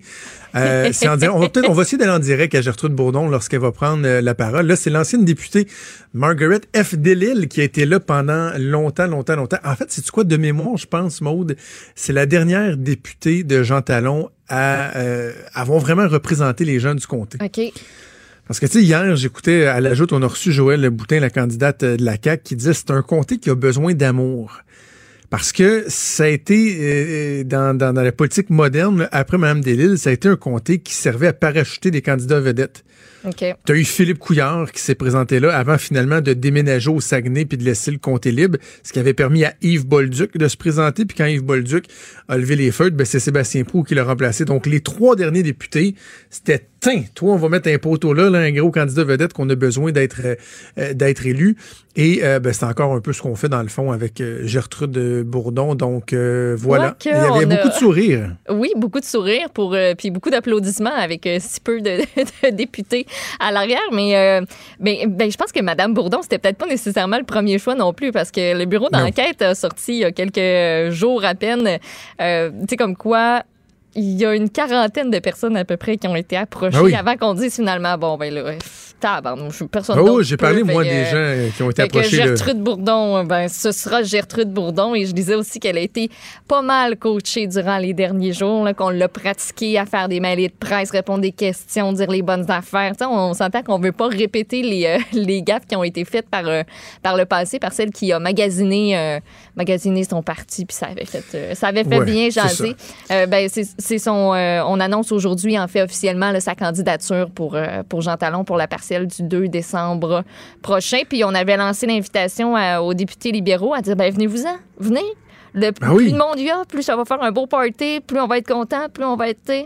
C'est que ça va être bien le fun, venez-vous-en. Il y en a quoi, 5, 6, 7 à peu près qui se Ah sont non, mais d'après moi, ils sont pas mal toutes là, Maud. C'est juste que tu les voyais pas dans, euh, Ah, dans le champ de la dans- caméra. OK. D'après moi, c'est que ça couvrait plus large que ce que parce que de ce que je comprends, le mot d'ordre avait été euh, euh, avait été respecté. Le genre de voir le, le- le décompte officiel, mais d'après moi, Ouais. la, la grande majorité de la députation euh, va être là, puis ils se sont accrochés un sourire comme s'ils Bon, étaient bien, bien, bien excités que ce soit Gertrude Bourdon. mais en plus, euh, je pense pas qu'ils trippent du fait que le livre euh, PLQ Inc. Non, pas soit tant. publié aujourd'hui, là, euh, qui a quand même On en droit de s'attendre à ce qu'il y ait des questions là-dessus lors de la période de questions. Là, Assurément. Pour- OK, ben on va, peut-être essayer d'aller à Gertrude Bourdon si elle prend la parole dans, dans quelques minutes. Mais sinon, euh, parlons de, du cannabis parce que la légalisation du cannabis était supposée de, de, de combattre le, le, le, le crime organisé, la vente illégale de cannabis. Mais non seulement on, on sait que ça progresse moins que ce qu'on pensait, mais là, même sur le dark web, qui est comme, tu sais, deux coches de plus de l'illégalité, on dirait, là, quand c'est sur le, le dark, Dark web, web. que, que Ouais. ça- là aussi, la business va bien, là. Ça va très bien depuis que euh, le cannabis a été euh, légalisé au Canada. Euh, ça va bien à un tel point qu'on serait maintenant le quatrième pays le plus euh, important en termes d'exportation de cannabis sur le dark web. On s'est basé sur les données tirées de 343 500 annonces et euh, 8 500 vendeurs sur huit crypto-marchés. Donc, c'est Sécurité publique Canada qui a mené cette, cette étude-là qui a été publiée récemment. On dit que sur une base annuelle, euh, on se chiffrait dans les centaines de milliers de dollars il y a un an. Et depuis la légalisation, ça aurait augmenté pour atteindre des millions de dollars quand même. Le volume de cannabis aussi qui semble avoir euh, augmenté. On est passé de centaines de kilogrammes à potentiellement 2229 kilogrammes par année. Euh, donc, c'est pas mal la raison pour laquelle le Canada serait maintenant rendu euh, le quatrième pays le plus actif sur ces marchés-là pour vendre de la drogue. Euh, donc, euh, voilà, ben, la vente au Canada rend moins intéressante euh, pour, pour les trafiquants de, d'aller directement aux consommateurs. C'est pourquoi on se ramasse sur cette plateforme-là, si je peux dire, puis qu'on se tourne vers le marché international. Écoute, on peut aller en chercher à la SQDC, puis où on veut légalement, puis après ça, euh, ça ailleurs. Pourquoi pas? Ou Ah. obtenir des permis de santé Canada, par exemple, j'imagine. Là, je spécule, là, mais tu sais, obtenir un petit permis de santé Canada, faire pousser ça en maison, tranquillos. Ah, c'est merveilleux. revendre ça. Parce que, tu sais, moi, je, je pensais que c'était qu'on en achetait de plus en plus nous-mêmes sur le Dark Web, mais Non, non, non, c'est que le fait que ce soit légal nous permet d'en exporter davantage. Mais oui, parce que le marché ici, c'est plus intéressant pour euh, euh, nos trafiquants, donc euh, les cybertrafiquants, entre autres. Donc, on se tourne vers Adjure. Ah, et qu'on est fiers. Oui. Proud to be Canadian. Euh, hier, on se questionnait sur euh, le sort euh, des sinistrés des inondations du, du printemps dernier. On parlait, bon, entre autres, d'un cas à Sainte-Marthe-sur-le-Lac, un sinistré qui, bon, euh, n'avait plus l'aide de la Croix-Rouge en attendant la reconstruction de sa maison, était forcé de faire du camping devant sa maison. On apprenait également que, selon bien des gens, le taux de suicide, le nombre de suicides qui auraient euh, monté en flèche dans cette région-là au cours des derniers mois, on parlait ensemble de l'importance de s'occuper de ces gens-là. Là, on apprend qu'il y a une enquête qui va être réalisée sur l'état des sinistrés. On parle de quoi au juste, Maud? Ben oui, on veut connaître les problèmes d'anxiété, choc post-traumatique, dépression, divorce, abus d'alcool. Euh, c'est un- ça va être financé en fait cette euh, cette enquête-là par euh, le Fonds Vert dans le cadre du volet santé du plan d'action 2013-2020. Donc ça sert à ça aussi, hein, le Fonds Vert, euh, pas juste à, à subventionner des gorilles à l'autre bout du monde. Euh, donc les données qui vont être recueillies vont être rendues publiques dès le printemps 2020. On parle euh, d'une étude qui va être menée par, euh, par trois, euh, trois universités, Université de Sherbrooke, Université du Québec à Chicoutimi et aussi l'UQAM, euh, donc à Montréal. Ça va se dérouler en deux volets. On a une enquête euh, qui va être menée dans six régions qui ont été affectées par la crue des eaux. Montréal, Laval, Montérégie, Outaouais, Laurentides et Mauricie. On va joindre au téléphone euh, les répondants pour, euh, pour en fait leur, leur poser des questions. Il va y avoir un questionnaire établi. Puis après ça, cette espèce de recherche-là va permettre de déterminer les besoins exacts de chaque communauté qui a été touchée par les inondations, la nature de leur détresse psychologique, puis aussi les personnes qui sont les plus à risque parce qu'on va pouvoir aussi formuler des recommandations pour les interventions parce que tu sais c'est pas juste nécessairement d'aller mettre des psychologues sur le terrain. là. C'est, c'est, c'est pas juste ça. Euh, pour, euh, pour rebâtir les communautés, il y, a plein de, il y a plein de choses qu'on peut faire. Donc, euh, ça va permettre de cibler le tout. On devrait avoir ça, donc, comme je l'ai dit, au printemps 2020. OK. Je ne suis pas certain de l'utilisation du fond vert, là, parce que ça- là, on fait le lien bon, directement avec les changements climatiques, donc impact des changements climatiques sur le psychologique, l'encadrement. Je trouve qu'on est rendu un peu loin. Ben, tu veux qu'il serve à quoi, sinon, le fond vert? Ben, Moi, tant qu'à ce qu'il serve, ça, je trouve que c'est une bonne raison. Non, mais c'est ça. J'allais dire qu'autant qu'ils ne savent pas pour les ailettes des avions de Radio-Canada, déjà, c'est satisfaisant. Mais tu sais, moi, je voudrais que le fonds vert serve à aider des entreprises, mettons, à faire de la mise en, en marché de technologie, technologie verte, Ben, à développer déjà, des ça? technologies. Ben, pas, pas assez. Écoute, il y a des millions et des millions et des millions, des centaines de millions qui dorment dans ce fonds-là. Puis on a l'impression qu'il se passe pas grand-chose. Mais c'est ça, le parallèle que je faisais. Je te disais, je je suis pas sûr, mais tant qu'à ce qu'ils servent pour des ailettes, aussi bien euh, servir euh, à faire le portrait des gens qui sont touchés euh, par les inondations. La dernière nouvelle, avant qu'on aille en pause, par moi, la ville de Sainte-Thérèse, je trouve ça vraiment, vraiment une très bonne idée. Tu sais, Oui, ils sont pas en train de révolutionner le monde, là, mais Sainte-Thérèse, à l'écoute des gens, veut aider à diminuer le bilan là, de, de, de, de- de la, la conduite avec les facultés affaiblies. Oui. Ils font une initiative le fun. Oui, comment ils s'arrangent? En fait, il y a une douzaine de commerces qui participent euh, présentement à un projet pilote qui s'appelle Conducteur responsable. Donc, ces 12 commerces-là ont en main des vignettes qu'on peut euh, remettre ensuite aux clients, par exemple, d'un bar qui euh, ben, est venu avec son auto, puis finalement, euh, c'est ouf, trop bu. Euh, on pète la balloune, puis on voudrait laisser notre véhicule en ville au lieu de prendre le volant. Mais tu sais, il y en a qui le font. Puis euh, on se ramasse avec un ticket le lendemain matin parce oui. que ben on n'a pas pu bouger notre auto, puis on n'avait pas le droit de se stationner là. Donc, ces vignettes-là vont euh, pouvoir servir à ce que justement on peut laisser notre auto à l'endroit où elle est stationnée sans le lendemain matin avoir à se soucier de bon, est-ce que je vais, je vais avoir un ticket, pas de ticket? Euh, ça s'applique pour l'instant juste dans les stationnements municipaux du centre-ville, pas dans les rues. Euh, mais la ville euh, compte de nombreux stationnements municipaux, donc ça peut, euh, ça peut aider, ça c'est sûr et certain. Puis, ben c'est un projet qu'on pourrait appliquer aussi dans d'autres municipalités. Ben oui. C'est un, c'est un programme qui est super intéressant, un beau projet pilote. Euh, puis j'ai hâte de voir ben, tu sais, les conclusions finales de, de, de ça. Puis si justement on peut, on peut exporter ça parce que je trouve que c'est une super bonne initiative. Ah, à, à ta mode, on me dit qu'il y a des gens qui disent que là, il y, a, il y a du monde qui vont abuser de ce système-là, qui pour éviter de payer des frais de stationnement vont faire assemblant d'être chaud dans des restaurants pour Oh, utiliser bye le stationnement. Un peu le même principe Qui que les stationnements d'hôpitaux. Ouais, pourrais être pris le lendemain matin à quand même devoir aller chercher ton auto Ben oui. euh, par je ne sais quel euh, moyen puis t'arranger. Ouais, Ouais, non, ok. Stationnement pour les hôpitaux non plus. Euh, merci Maud, on fait une pause, puis on revient dans pas là. Pendant que votre attention est centrée sur vos urgences du matin, vos réunions d'affaires du midi, votre retour à la maison ou votre emploi du soir, celle de Desjardins Entreprises est centrée sur plus de 400 000 entreprises à toute heure du jour. Grâce à notre connaissance des secteurs d'activité et à notre accompagnement spécialisé, nous aidons les entrepreneurs à relever chaque défi pour qu'ils puissent rester centrés sur ce qui compte, le développement de leur entreprise. Franchement dit. Jonathan Trudeau. Et Maude Boutet. Appelez ou textez au 187 Cube Radio 1877 827 2346. Cube Radio. Cube Radio.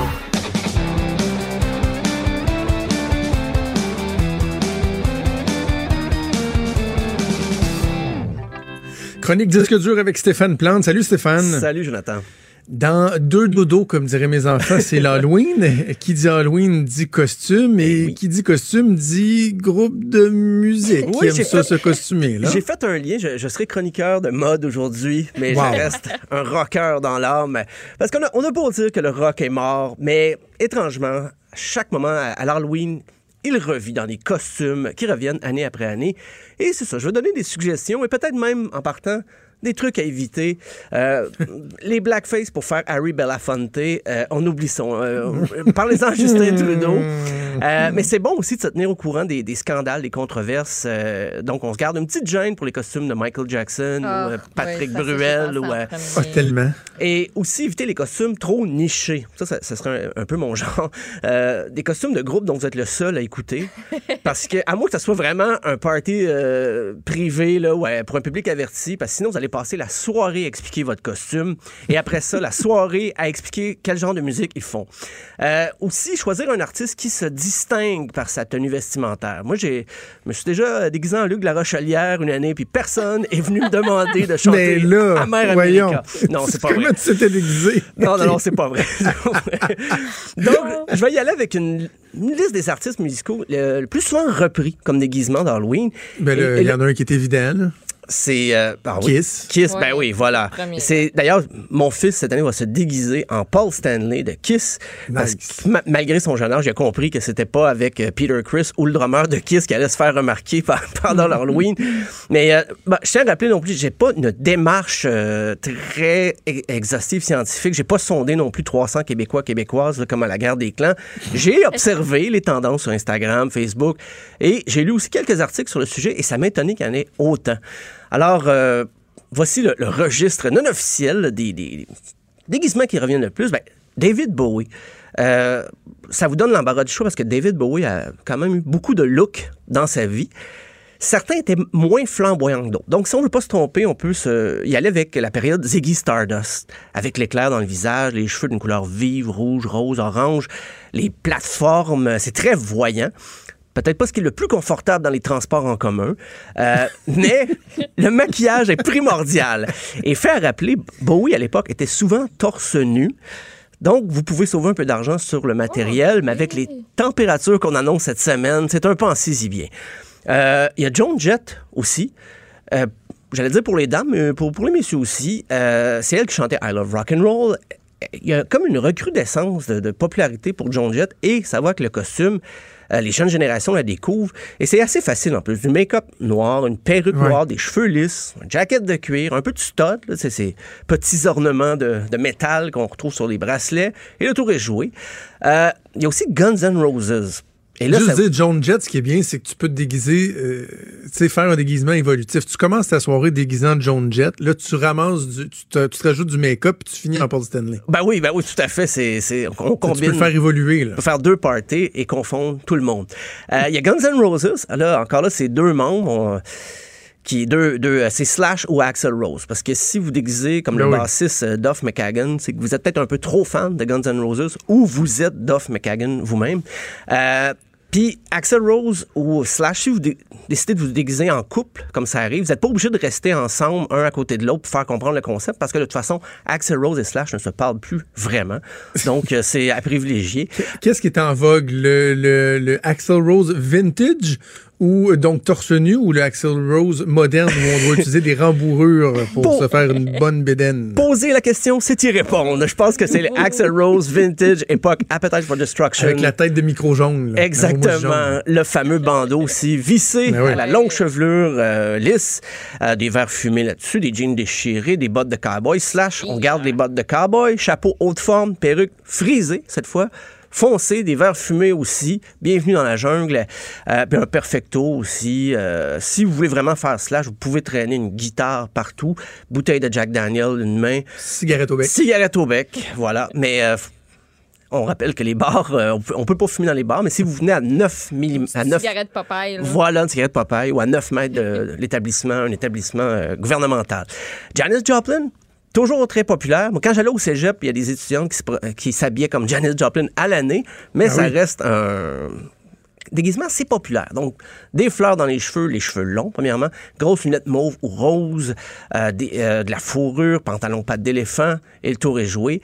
Euh, Freddie Mercury, j'allais dire Queen, mais si vous choisissez un autre membre que Freddie Mercury pour vous déguiser, bonne chance pour faire connaître.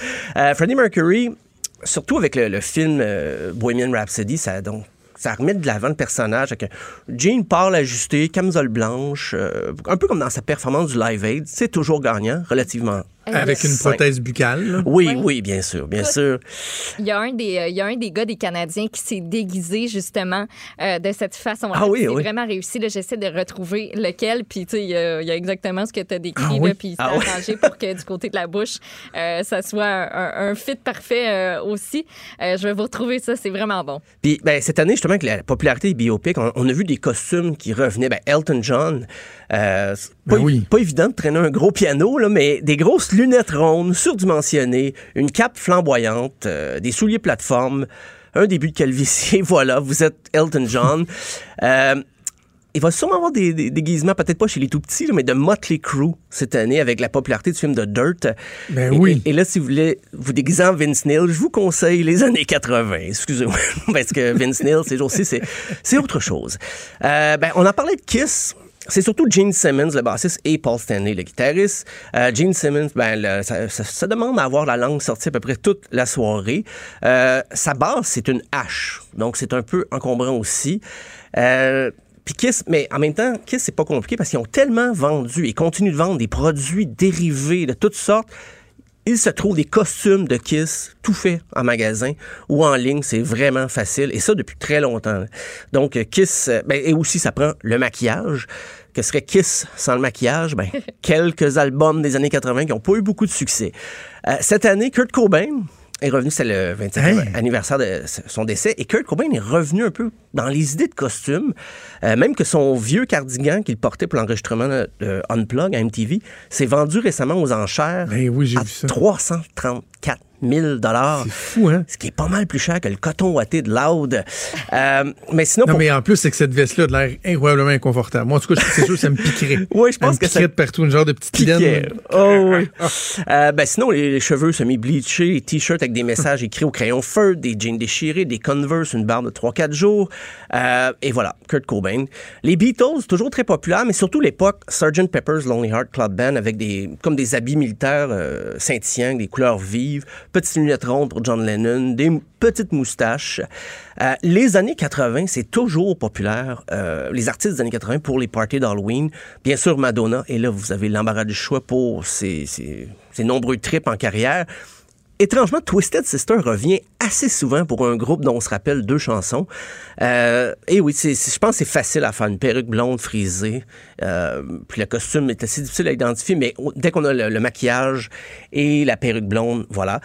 Euh, ben sinon, rapidement, il y a Ghost, qui est très populaire cette année. Air encore, Marilyn Manson, Lady Gaga. Et là, je me suis demandé, au Québec, qui on pourrait incarner? Euh, Pierre Lapointe. Pierre Lapointe, ben oui, juste avec l'habit de Avec dimanche. veston coloré. La- Marjo. Voilà. Ben, Marjo, oui. Ben moi, oui, j'ai. avec le petit kit de un petit cuirette, là. Moi, j'irais avec les-. J'irais avec l'époque Corbeau, ce qui est de Marjo. que J'ai déjà vu ça quand, quand j'étais tout petit. Je voyais les, les, les fils en Marjo. Je trouvais ça vraiment sympathique. Mais on pourrait. Il y a aussi Safia Nolin. Qui, dont les vêtements se rapprochent un petit peu de ce que j'ai dit pour Kurt Cobain. Euh, Il y a Jean Leloup, parce que maintenant, il met un immense chapeau, puis c'est pas mal ça. Mais moi, je préfère l'époque L'amour est sans pitié. Quand il mettait des vestons colorés, il y avait soit un T-shirt du Joker, il y avait un chapeau haute forme aussi. Et je pense que c'est identifiable assez rapidement. On va savoir que vous faites Jean Leloup. Et puis, ben, c'est ça. Peut-être ça vous permet d'avoir des propos très décousus aussi d'une personne à l'autre. Alors, euh, c'est c'est- pas scientifique mon affaire, mais j'ai quand même observé beaucoup, beaucoup de costumes pour en arriver à ça. Et euh, jeudi, je serai avec mon fils qui sera en Paul Stanley dans les rues de Rosemont. Alors, Excellent, excellent. J'aime beaucoup, j'aime beaucoup. Et on aura noté que dans les suggestions euh, d'artistes francophones, il n'y a pas Éric Lapointe dans tes... euh, je- non, Tes tu vois, tu, vois, tu Non. comprends très bien. Hey, je peux-tu juste faire ma petite précision Ben avant, oui, de, avant oui. de partir? Euh, hey, c'est, c'est pas un joueur du Canadien, c'est un joueur de l'Avalanche du Colorado qui s'est, dé- s'est déguisé en Freddie Mercury. C'est Samuel Girard. Et c'est très réussi, vous irez voir ça. Samuel Girard en fait... OK, on va y Qui a pris la pause ça. en plus devant un piano Ah ouais. avec euh, la pause typique. C'est Ah, parfait. c'est bien. Pendant que votre attention est centrée sur cette voix qui vous parle ici, ou encore là, tout près ici, très loin là-bas, Celle de Desjardins Entreprises est centrée sur plus de 400 000 entreprises partout autour de vous.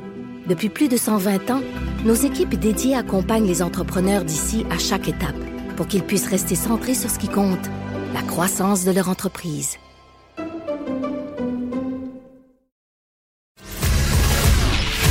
Il est franc et nuancé. Jonathan Trudeau. La politique lui coule dans les veines. Vous écoutez Franchement dit. Tu sais, on a de la suite dans les idées. On va continuer sur la thématique de l'Halloween avec Joanie Gontier qui se joint à nous. Salut Joanie. Salut Jonathan, comment ça va? Ça va très, très, très bien. Écoute, l'Halloween, euh, ça, ça- ça- c'est une tradition qui, euh, qui date. Oui, qui date. de- de- depuis un bon moment. Tu vas nous faire un peu l'hi- l'historique de Oui, j'avais envie qu'on en parle. Puis c'est drôle parce que euh, pendant la pause, euh, moi puis Maud, on parlait du fait qu'on n'était pas les plus euh, tripeuses de, de l'Halloween, qu'on n'aime pas tant ça se déguiser. Moi, je donne pas de bonbons, mais je, je comprends que ça peut changer quand, euh, bon, on a des familles, on a des enfants. J'ai ma Ben oui. soeur a un petit bonhomme, puis là, il est donc bien excité de, de redécorer sa maison, puis de, de fêter les, les différentes fêtes à gauche, à droite. Toi, est-ce que c'est quelque chose qui pogne beaucoup dans ta famille, l'Halloween? Oui, oui, oui. oui. Ouais. Et je, moi, non, l'Halloween, moi, personnellement, je ne pas me déguiser. Je déteste ça. Oh oui! Le nombre de de que j'ai utilisé, le nombre de subterfuges que j'ai utilisé pour me sauver de party d'Halloween euh, dans la Hmm. gang d'amis à ma blonde au cours des 16 dernières années. À un moment donné, c'était même rendu un running gang. Là, tout le monde savait que j'avais toujours une bonne raison de pas y aller. Mais c'est vrai que quand tu as des enfants, de eux les voir euh, se déguiser, de voir leur joie, de se promener dans le quartier, de voir les petits amis, puis même de recevoir aussi les Halloween, Ouais. de donner des bonbons, tout ça, ça devient pas mal plus le fun avec le temps. Puis est-ce que c'est toi ou ta blonde qui passe Halloween avec tes petits? Euh, c'est- on essaie de faire ça euh, en équipe. OK? Euh, mais moi, à choisir, c'est rendu que j'aime mieux être chez nous à juste dropper les bonbons d'un sac des, des enfants que de me geler le cul dehors, Ouais, de ouais. faire faire du porte-à-porte. Ben, écoute, tu le disais euh, d'entrée de jeu, l'Halloween, c'est quand même une, une très, très vieille tradition. C'est une fête qu'on appelait à l'époque la Samain. Et ça marquait la fin de l'année celtique parce que dans ce temps-là, le calendrier se terminait le 31 octobre et pas le 31 décembre comme c'est le cas aujourd'hui. Alors, la première journée de l'année, le nouvel an, c'était le 1er novembre. Alors, la Samain, ça annonçait la fin de l'été, ça annonçait aussi la fin des récoltes. Puis, à cette époque-là, donc il y a très, très, très longtemps, c'est une fête qui se déroulait sous l'autorité des druides pendant sept jours. Puis là, les druides allumaient des grands feux de paille dans les forêts qui entouraient les villages pour éloigner les mauvais esprits que oui, à, à ce moment-là, on croyait que le 31 octobre, les morts revenaient hanter leurs anciennes euh, habitations, leurs anciens villages. Alors, pendant la Samain, les Celtes utilisaient pas des citrouilles. La citrouille, c'était pas l'emblème de, de la Samain, de l'Halloween. Vous pensiez que c'était quoi, à votre avis, l'emblème à ce moment-là, si c'était pas la citrouille? La pomme. Un navet, un Non, navet, un navet. C'est- C'était les navets qu'on utilisait. la pomme. Mais la on- pomme, non, mais c'était C'est pas si fou que ça. Ben non, mais c'était quand même on- utilisé. on- Non, non, on- non, mais, je- non, non, mais moi, je pensais, que, je, je pensais pas qu'on restait dans la famille des légumes, là, Ouais. C'est pour dire un Ah, chat mort, un balai. Un chat mort. Ben, c'est ça. On, on utilisait les navets puis les betteraves qu'on Ah, ouais. vidait puis qu'on taillait en tête de mort, qu'on plaçait par la suite sur le bord des routes ou euh, près des cimetières pour faire peur aux, aux revenants, pour les décourager à venir euh, errer dans les villages pendant la Samain, pendant l'Halloween. Puis c'est pour ça aussi qu'on a commencé à se costumer. Ça vient de là, la, tradition des costumes, parce qu'on voulait aussi décourager les, les morts vivants à revenir le 31 octobre dans le village. Puis après ça, euh, ah oui, puis je me demandais aussi, euh, est-ce que vous savez d'où est-ce que ça vient le nom Halloween? Parce que là, on, on- je parle de la Samain. là. à, à l'époque, ça s'appelait la, la Samain, mais le mot Halloween, le nom, est-ce que vous savez d'où est-ce que ça Mais vient? ça irait même pas. Je, je, je sais pas, pas en tout. Euh, Je le sais que je, je l'ai déjà entendu, mais ça me revient pas. OK, ben ça vient de Hallows Eve, qui veut littéralement dire la veille de la journée des saints. Des saints, là, des, des saints, euh, OK, sainteté, là, tu sais. Parce que le 1er novembre, euh, c'est leur première journée du, du Nouvel An, puis dans le calendrier celte, c'était le All Saints Day. Donc, le 1er novembre, c'est aussi une journée de fête qui s'appelle le All Saints Day, donc la journée des saints. Alors, comme le 31, ben, c'est la veille de, du All Saints Day. On appelait ça le Hallows Eve. Puis pour être sûr aussi que les revenants euh, soient pas en colère contre les, contre les villageois pour que les villageois restent dans les bonnes grâces des revenants parce que même s'ils essaient de leur faire peur, de les décourager, il y en avait quand même, selon la tradition là, qui, finissait par s'installer dans les villages, ben, on déposait de la nourriture comme des pommes à l'entrée des villages pour euh, satisfaire euh, leur appétit. Alors, faut attendre en 1940 avec l'immigration des Irlandais aux États-Unis pour que la tradition arrive, la tradition de l'Halloween arrive en Amérique du Nord. Et c'est à ce moment-là aussi qu'on a commencé à utiliser des citrouilles parce que les citrouilles étaient pas mal plus abondantes à ce moment-là que, que d'autres. Et qu'on euh, savait pas quoi faire avec. c'est ça. Qu'est-ce qu'on Non, fait mais avec les sincèrement, citrouilles? là. Exact, exact. Pas faire griller les graines puis mettre Ouais. un petit peu de sel là-dessus, là. Si tu fais. Ça sert pas grand-chose. C'est pas comme une butternut squash. C'est ça. Ça, c'est bon. Ça, là, mais la bon. Citrouille, une quoi? Une butternut. butternut C'est quoi en squash. français, le C'est- butternut? donc? Je pense que c'est une, Une une courge butternut. butternut.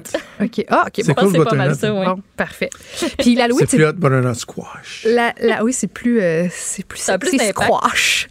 Euh, L'Halloween, c'est pas fêté partout. Là, c'est fêté principalement au Canada, aux États-Unis, euh, en Irlande, en Grande-Bretagne et en Australie. Puis à quel moment, d'après vous, est-ce qu'on a commencé à fêter l'Halloween au Québec? Vers rend années? 1940 aux États-Unis, je dirais que ça a dû En prendre. un- 1840. En Ah, 1840. 1840. Oh, c'est boulot. En 1900, d'abord. Bon, 1915. tu. Hey, t'es proche. Entre 1920 et 1930, et ça aurait commencé dans la région de Montréal à l'initiative des, des Québécois anglophones. Mais c'est seulement en 1960-70 que l'Halloween, après ça, s'est répandu dans les autres régions euh, francophones de la province. Maintenant, ça, ça m'a fait sourire. Est-ce qu'on devrait, est-ce que l'Halloween devrait changer de date? Parce qu'en ce Pourquoi? moment, là, il y a une pétition qui euh, circule, une pétition euh, lancée par la Halloween and Costume Association qui en ce moment-là, a déjà 150 000 signatures, puis ils veulent que l'Halloween soit tout simplement le dernier samedi du mois d'octobre plutôt que systématiquement le 31 octobre. Quelle bonne idée. Comme ça, ça éviterait que les enfants aient de l'école le lendemain. Tu sais, les parents sont occupés, on va au travail, après ça arrive à la maison, costume, les, les, les, les jeunes, après ça donnent des bonbons, etc. Les, tu sais, les parents sont occupés aussi, doivent se rendre au travail la journée même et aussi le lendemain. Et en faisant ça le dernier samedi du mois d'octobre, on peut commencer la cueillette de bonbons plus tôt, ce qui fait que les jeunes n'ont pas à se promener pendant la nuit, ce qui éviterait les accidents parce que oui, à l'Halloween, ben, il y a plus d'accidents reliés euh, aux gens qui conduisent euh, en état d'ébriété après les parties. Il y a aussi plus de, de piétons qui sont Donc, on éviterait tout ça. Est-ce que vous pensez que c'est une bonne idée? Toi, Joe, je pense que ça, ça t'intéresse. Ben, moi, je trouve que c'est une bonne idée, là, parce Ouais. que c'est vrai que c'est fatigant. là. Comme là, c'est un jeudi, là. Ouais. Tu sais, c'est la, la- la soirée va finir tard. Les enfants, si tu veux pas être le plus proche des parents, t'es laisse se gaver de bonbons ce soir-là un petit peu. Tu veux pas qu'elle se couche tout de suite après. C'est vraiment sais, il y en a plein de fêtes, là. Pâques, euh, la fête du travail, ce sont des fêtes qui sont le troisième dimanche suivant le ci, le. Tu tu sais, ça pourrait être ça. là, le dernier samedi de, de, de- de- du mois d'octobre ou le premier samedi suivant le 31 octobre, moi, je serais bien à l'aise avec ça. Oui, oui, parce que, tu sais, je veux dire, de toute façon, le lendemain, moi, je m'en souviens, là, quand on passait l'Halloween, le lendemain, là, hey, on- les, les enfants ont l'air de zombies, là, dans, littéralement, dans les classes. On a les deux yeux dans la graisse de bine. Ça écoute pas, c'est énervé. On veut manger des bonbons. Les parents sont fatigués. Moi, je trouve que c'est une superbe idée. C'est sûr qu'il y a le côté spécial que, tu sais, l'Halloween, ça remonte, comme je le disais, à, à- à l'époque des Celtes. Y avait vraiment une signification euh, entourant le 31 octobre. C'est sûr que ce côté-là qui est intéressant, mais en même temps, pour, pour simplifier la vie de tout le monde, je trouve que c'est une bonne idée. Toi, monde, est-ce que tu es pour ou contre? Est-ce que tu signerais la pétition? Euh, oui, puis non. C'est sûr, ça arrivera jamais, là. Bah, je veux pas être plate, là, bah mais non. c'est- non, c'est certain. Ben non, c'est certain que ça changera pas. Puis de toute manière, même s'il y a quelqu'un qui dit quelque part, on le change, c'est changé, euh, ben il y a quand même du monde qui vont décider de passer l'Halloween euh, quand même Non, le mais 31. si personne donne de bonbons le 31. Ouais, c'est ça. Ben, écoute, euh, moi, je, mais je trouve ça le fun, tu sais, que ce soit n'importe quel jour. Tu sais, mettons, là, ça, ça arrive tellement pas souvent qu'on a, qu'on déroge, mettons, du, conti- du quotidien. Tu sais, un mardi soir, un jeudi soir. t'as Comme Ça arrive jamais qu'il y ait une là. fête la semaine. Donc, pourquoi Ouais. le fait qu'il y ait une fête un simple soir de C'est pas si semaine, grave, un une fois mardi? de temps en temps, là, c'est une fois par année. Non, non, mais je te dis pas que je vais aller Les manifester dans la rue. parce là, que mais- justement, là, tu peux te coucher tard, tu peux manger des bonbons, tout est permis. c'est le fun. Hey, J'avais envie de vous partager quelques chiffres euh, concernant l'Halloween que j'ai euh, trouvé euh, sur le site du gouvernement du Canada. Alors, 3 924 000, c'est le nombre d'enfants entre 5 et 14 ans qui passent l'Halloween en moyenne chaque année au Canada. Il y a environ 14 millions de maisons décorées au Canada, environ 158 commerces qui se spécialisent en déguisement au pays. Il y a près de 4 millions de dollars qui sont dépens- dépensés au Canada en déguisement et 500 millions de dollars sont dépensés en bonbons. Jonathan, toi, quand tes enfants vont se coucher après l'Halloween, est-ce que toi puis tes blonde, vous, vous, euh, vous faites un petit tri dans les bonbons pour voir qu'est-ce qui pourrait peut-être poser problème, être peut-être dangereux? Parce que moi, mes parents faisaient ça, prenaient les Non, mais sacs on le de fait avant qu'ils se couchent. On le fait, on le fait dès qu'on revient à la maison. Là. OK, ah, OK, OK. Oui, oui, on fait le tri, tu sais, pendant qu'on fait le tri, eux autres ont le droit de commencer à en manger quelques-uns, mais comme, tu sais, nous autres, on a adopté le, le, le thinking que c'est la soirée dans l'année où on les laisse vraiment se bourrer de bonbons, parce que sinon, Ouais. on est assez, euh, Assez assez strict. strict là-dessus, là. Ouais, ouais, ouais. Euh, on fait le tri tout de suite, là. Puis ce, qui est, ce qui est louche, euh, ah ouais, dans les poubelles euh, directement, puis quand ils vont se coucher le soir, ils ont, ils ont leur boc, leur bocal, là, bien trié, tout est beau. Ah, parfait. Bon, mais c'est parfait. Mais Oui, parce que c'est important. euh, Les parents on sont, je veux dire, do- doivent faire ça parce qu'il y en a. Là, moi, j'en ai eu des, des, des affaires vraiment étranges, là, jeunes, dans mon, dans mon sac d'Halloween. Alors, tant mieux si. Surtout avec les bonbons potes qui vont commencer Ah ouais, à faire leur hey, arrivée. là. tellement un bon Hey! point. Mm. Tellement un bon point. Mais la vraie question, c'est vas-tu piger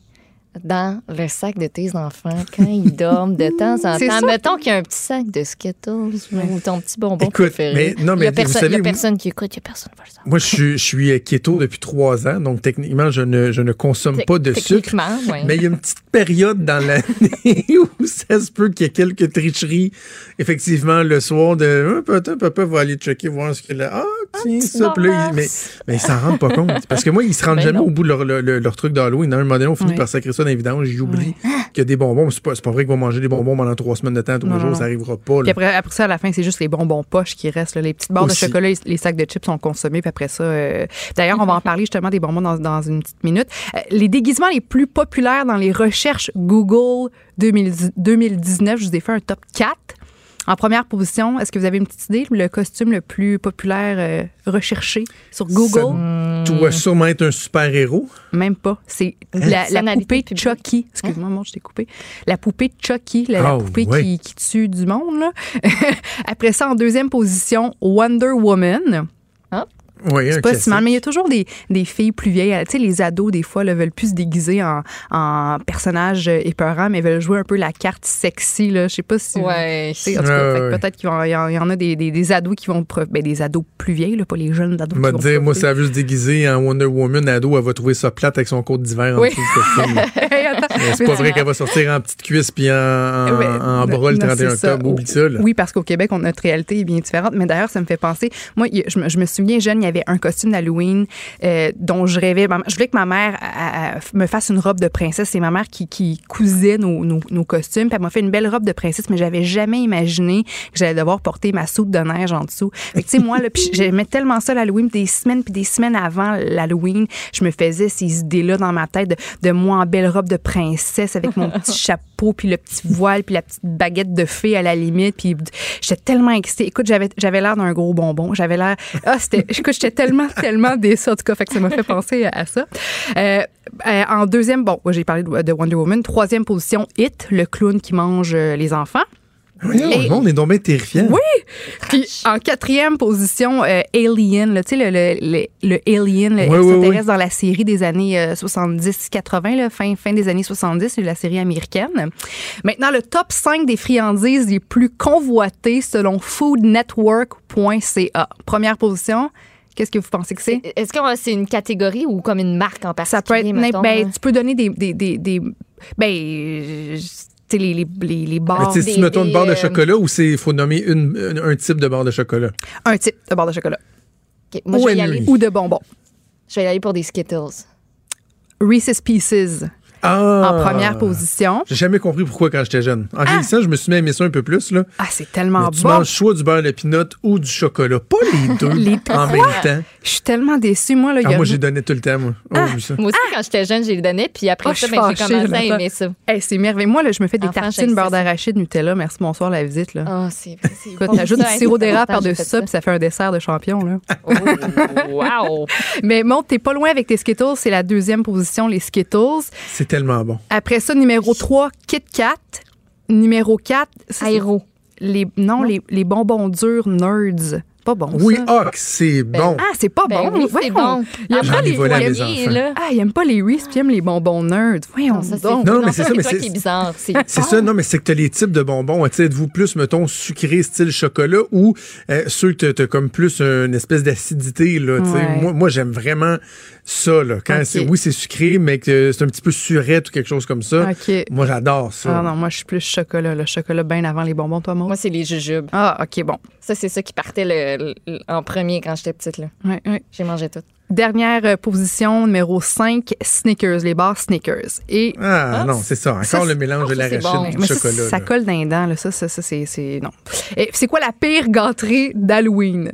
Selon foodnetwork.ca. Ah, c'est les espèces, tu ceux-là qui sont emballés dans du papier blanc, là, les Kiss, là, des, Les, euh, les des- Tootsie Rolls, là, mais- les Ouais, petits ce, genre d'affaires-là, c'est ça, c'est les plus plates. là. Moi, non. je vais y aller de euh, ma prédiction, je dirais les raisins secs. c'est ça! C'est ça! Non, mais Vous avez déjà reçu ça? les J'ai jamais petites reçu boîtes- ça, Je- les raisins attends. secs. Ah! Attends, faut que je vous raconte quelque chose, les filles. C'est vrai? Il y a- je suis pas quelqu'un de difficile dans la vie, OK? Il y a à peu près rien que je n'aime pas. Parce que ce que j'aimais pas, j'ai toujours voulu y regoûter puis finir par aimer ça. Exemple, les champignons. OK. Quand jeune, je voulais rien savoir. L'asperge, même chose. Il y a une chose, puis c'est un running gang dans ma famille, ma blonde, tout le monde le sait, que vous ne me verrez jamais manger. Ce sont des raisins secs. Je vais prendre une bouchée, mettons, d'un muffin ou d'un biscuit ou quoi que ce soit. Je sais pas qu'il y a des raisins secs dedans. Ma langue détecte le raisin sec et je vais le cracher. Ah, Faisant ouais. en sorte que les fruits confits, là, tu sais, c'est un peu, pour moi, c'est la même chose. Et là, la question, c'est, mais pourquoi t'es pas capable? Deux ou troisième année, OK? Lendemain d'Halloween, on avait le droit d'amener des bonbons d'Halloween pour la collation. Des bonbons d'Halloween pour la collation. On avait le droit, mettons, pendant deux jours d'affilée. Après ça, c'était fini, ramener une collation santé. Et à ce moment-là, je tripais sur les raisins secs. Fait que là, il y en a qui apportaient des, des barres de chocolat et tout ça. Moi, j'apportais mes petites boîtes de raisins secs. Et j- écoute, c'est un souvenir là, que c'est gravé dans ma tête, vous avez même pas idée comment. J'ouvre une petite boîte de euh, California Raisin, pas les rouges euh, mauves ou verts, là.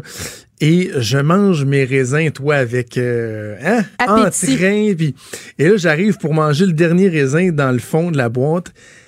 Et il y avait un verre Ouais. qui se promenait dans le Non, fond de la non, boîte. non, Et non. moi qui, de tout temps, a toujours été malocœureux, j'ai Tabarnouche. Non. non, non, non, non, non. Oui, mes Hey. Oh. Et j'ai un traumatisme profond qui fait que à 38 ans, encore aujourd'hui, même pas. si j'essaie de mettre un raisin sec dans la bouche, je suis incapable à cause du petit Christy de verre que j'avais trouvé dans le fond de ma boîte de California Raisin. Oh my, non mais je te comprends. Moi aussi là, écoute des bébés, trouver une bébite dans ma nourriture, surtout des verres là, c'est Ouais. terminé. Écoute, j'ai des frissons, Jonathan là, fait que je te, je te comprends. Je- Mais- un gros X pour la boîte de raisin. J'ai même plus en- envie d'en manger moi-même. Mais moi, il y a des critères pour les raisins secs. Comme dans des biscuits, quand tu penses que c'est des, des pépites de chocolat puis tu tombes là-dessus, euh, ça, c'est un gros non. Dans des muffins, dans les muffins aussi, c'est un non. Ouais. Mais admettons là, que tu te manges vraiment, là, puis t'es comme, j'ai un craving de raisins secs, ce qui arrive euh, jamais. Euh, tu sais, la petite boîte rouge, là, ça, c'est le fun. Sinon, là, on va régler quelque chose. là, les meilleures glosettes, là, c'est celle-là avec le raisin dedans. Non, non, pas non, celle non, au non, non, non, non. C'est Mais non, c'est ça, pas celle au c'est celle au raisin. Non. Ça, là, quand t'arrives à la caisse, au dépanneur, puis tu les vois, moi, je les vois, puis je fais comme, hey, c'est vrai, ça existe.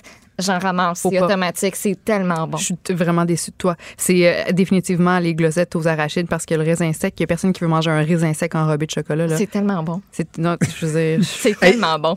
Avant qu'on se laisse, euh, dernière question, puis on va finir le show là-dessus. Tu disais tantôt le- dans tes statistiques le nombre de personnes qui passent l'Halloween. Tu disais de tel âge à tel âge. Tu disais Ouais. jusqu'à 14 ans. Ouais. Ça, c'est l'autre question fondamentale. À quel âge on arrête de passer l'Halloween? Il y en a pas. Si tu veux des bonbons, là, t'as tous les droits. Écoute, moi, j'avais des amis, des amis, des, ben, des gars, là, une gang de gars en secondaire 4 qui passaient encore l'Halloween. Juste, tu juste pour avoir les, les bonbons puis le chocolat, évidemment. Puis ça se déguisait, tu sais, plus ou moins. Moi, je me dis, si t'as... Bon, moi, je mettrais ma limite à... Ah, je sais pas. Je mettrais ma limite. J'ai-tu le droit de mettre ma limite à 16 ans? Mais un 16 ans... T'as le droit? Mais, attends, mais...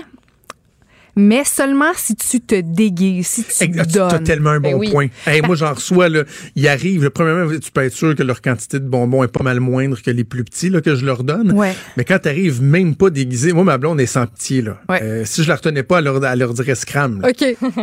Ouais. Moi, ça me tente pas non plus de recevoir des citrouilles dans les fenêtres, mais que tout le monde soit parti se coucher. Là, tu sais. Ouais, ouais. Mais euh, non, 14 ans, moi, ça, ça a été ma dernière année, 14 ans. 14 ans? OK. Ben, en fait, j'avoue que j'exagère un peu avec le, le 16 ans, mais, Ben non. Mais je me dis aussi à 16 ans, là, on se trouve, on, on se trouve trop cool pour passer l'Halloween. Puis on se fait des parties entre nous. tu sais, On se fait des parties de gang la fin de semaine. Puis on achète anyway des bonbons puis des chips puis tout le tralala. Fait que, mais j'avoue que 14 ans, ça doit être. ouais, je pense que ouais, je, je change d'idée 14 ans. OK, on s'entend pour le 14. Ouais. Hey, Joanie, un gros merci. Merci à On vous. se reparle la semaine prochaine. C'est déjà tout le temps qu'on avait. Maude, merci à toi. On se retrouve demain. à Merci demain. à Joanie Henry et à Mathieu Boulay. On se donne rendez-vous demain à 10h. Passez une excellente journée. Bye. Cube Radio.